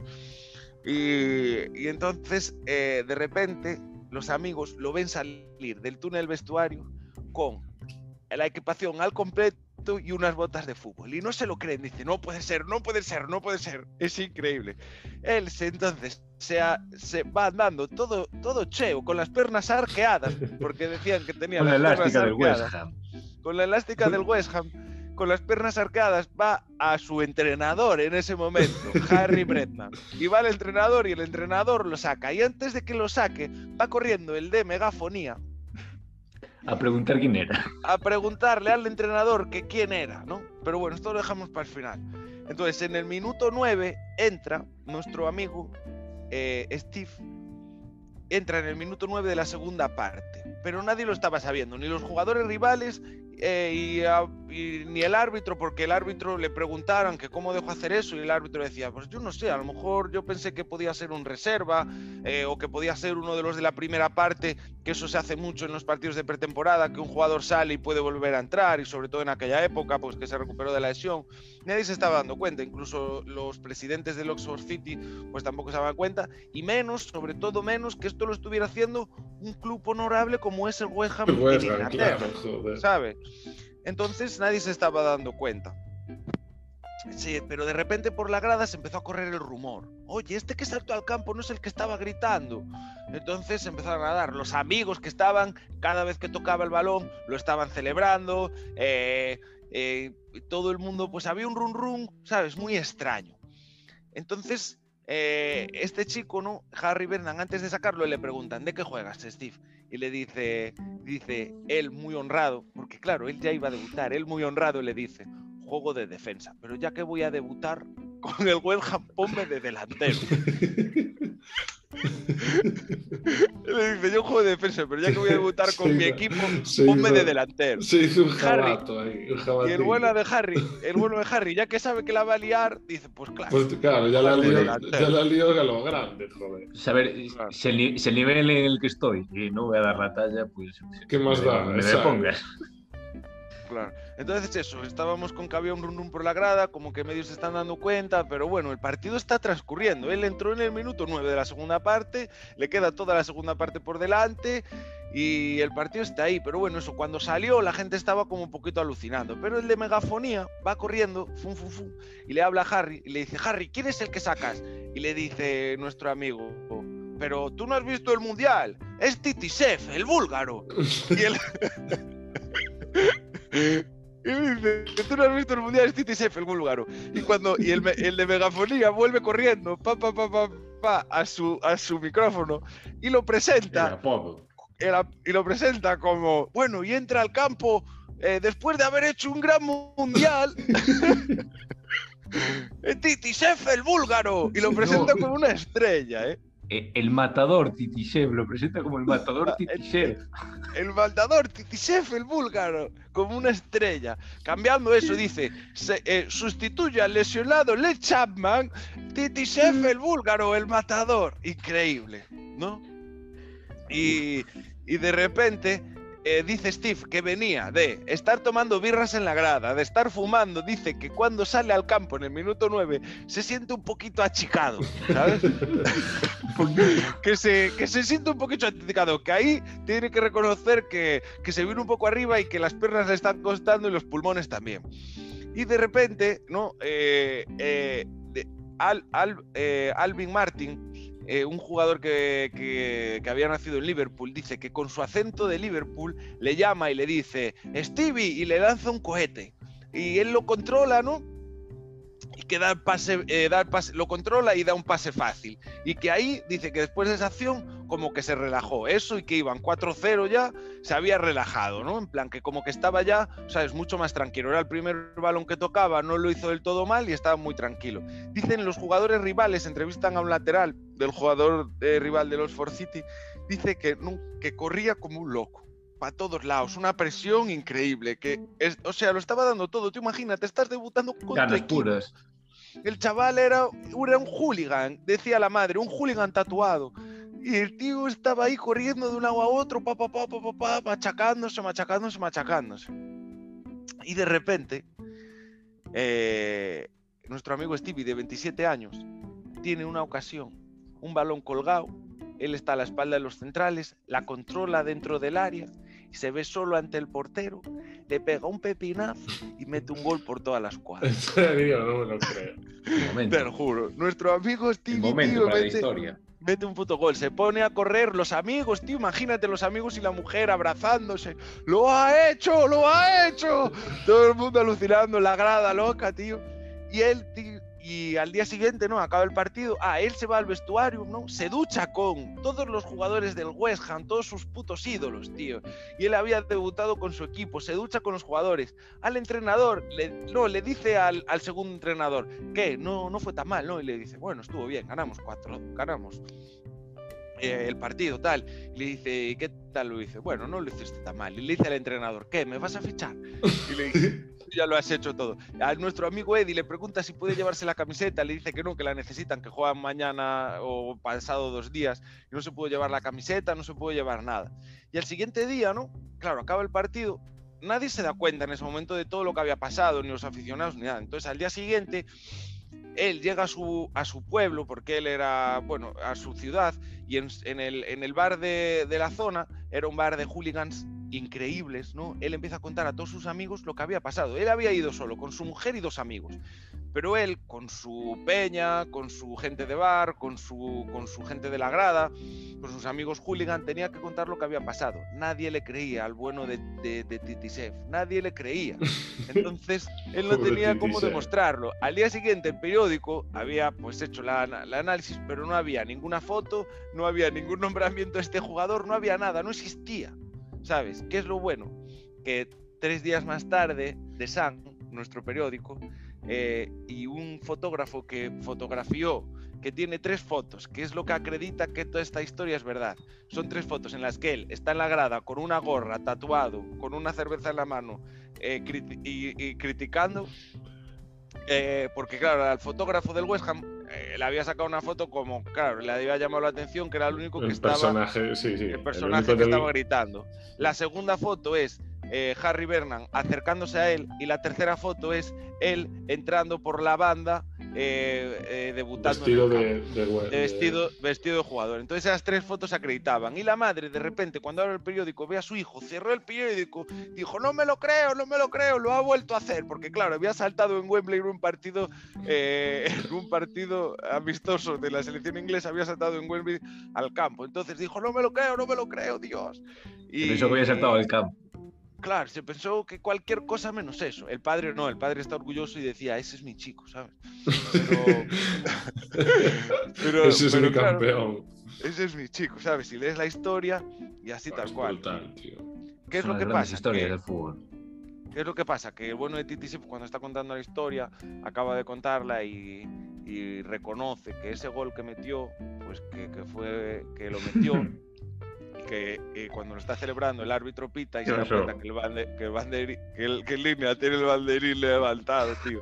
Había metido, había metido fuera de juego, tío. Y, se, y, se, acercó a nuestro amigo el árbitro que lo están entrevistando y le dijo eh, que sepas que sepas que, que sepas que has jodido mi que has jodido mi historia, hijo de puta.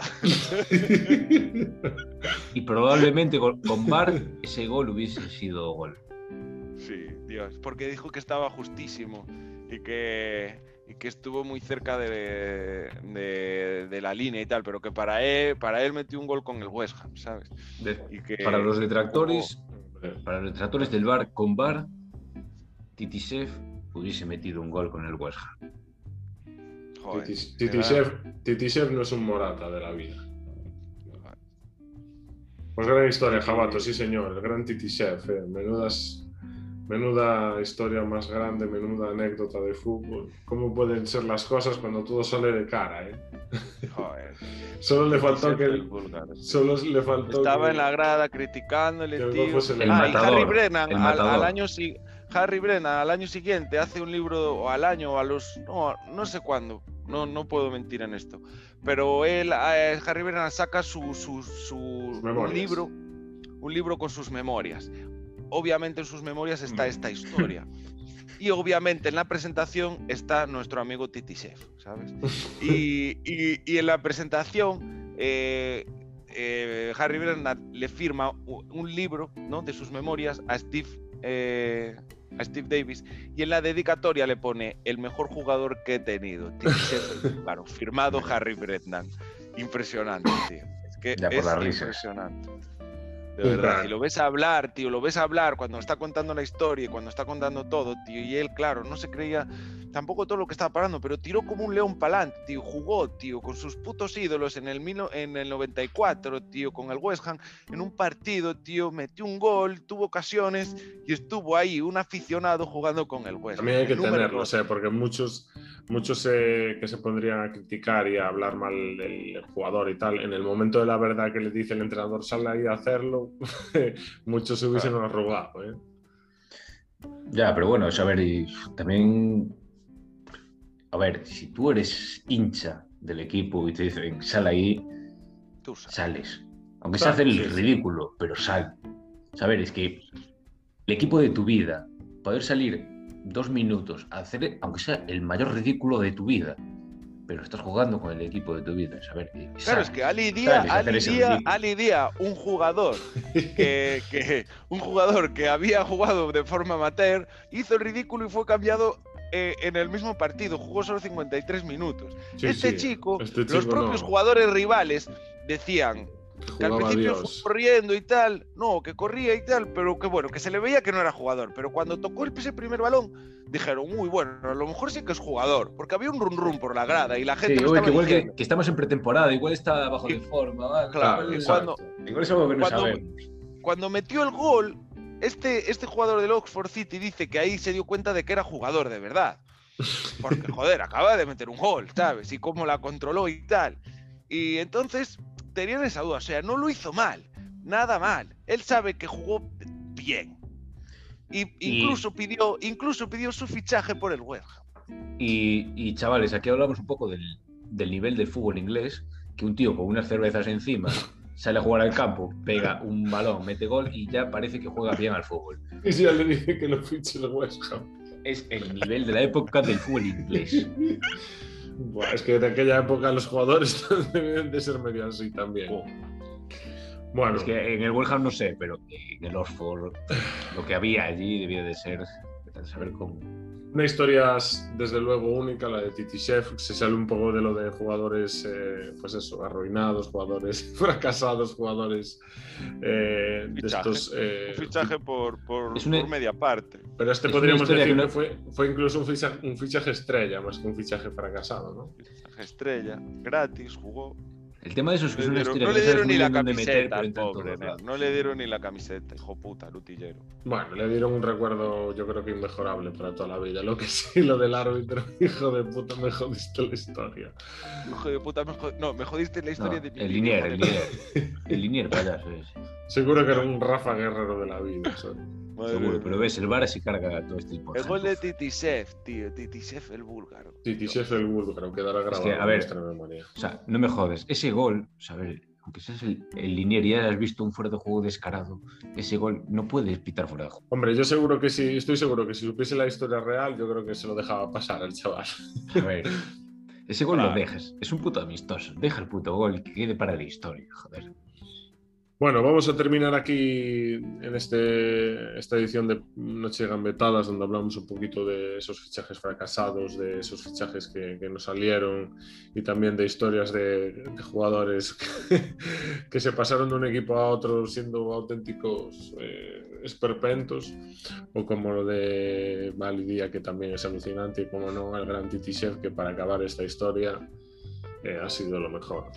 Para terminar, vamos a dar la última pista del jugador este a la jornada, porque tenemos que eh, debutó como entrenador y como jugador en el mismo equipo. Tenemos que eh, jugó dos finales de Champions, una la ganó y otra la perdió. Y la última pista de nuestro jugador estrella es que metió en su carrera un gol olímpico. Así que prueben suerte mandándonos mensajitos a ver si aciertan el, el jugador estrella. Y recordad, si lo acertáis, seréis vosotros los que propongáis el jugador estrella para la próxima jornada. Se vienen cositas interesantes para la semana que viene. Tenemos también la final de los equipos vascos, habrá que hablar un poquito de ella. Así que bueno, no tendremos eh, por la jornada, eso sí, porque a la nueva liga se queda un poco huérfano el fin de semana. Tomar un poquito de descanso. Pero bueno, más tiempo para preparar otra de estas grandes historias vendrá fuerte. Vamos a hablar del, gran fútbol vasco, el pedazo de nivel que tiene. Y de eso podemos estar hablando aquí días. En el fútbol vasco podríamos vivir otra historia como la del Titi Chef, ¿eh? también. 20 años. Seguramente, pero es que nunca me quiere sacar, nunca me quiere sacar al campo. ¿eh? Cholo, intenta, lo mete con el mocho y, y empieza a cagarte en Mendilibar, ya verás. Bueno, chicos, eh, nos vemos en la próxima edición de Noche de Gambetadas y nada, eh, buenas noches a los dos y nos vemos pronto. Buenas noches, Jabato. Muy buenas noches. Buenas noches, Gonaga. Buenas noches, hasta la próxima, Ruras. Y buenas noches a todos. Esperamos vuestros mensajes en el número que os dejamos en la descripción del vídeo. Un saludo, hasta luego.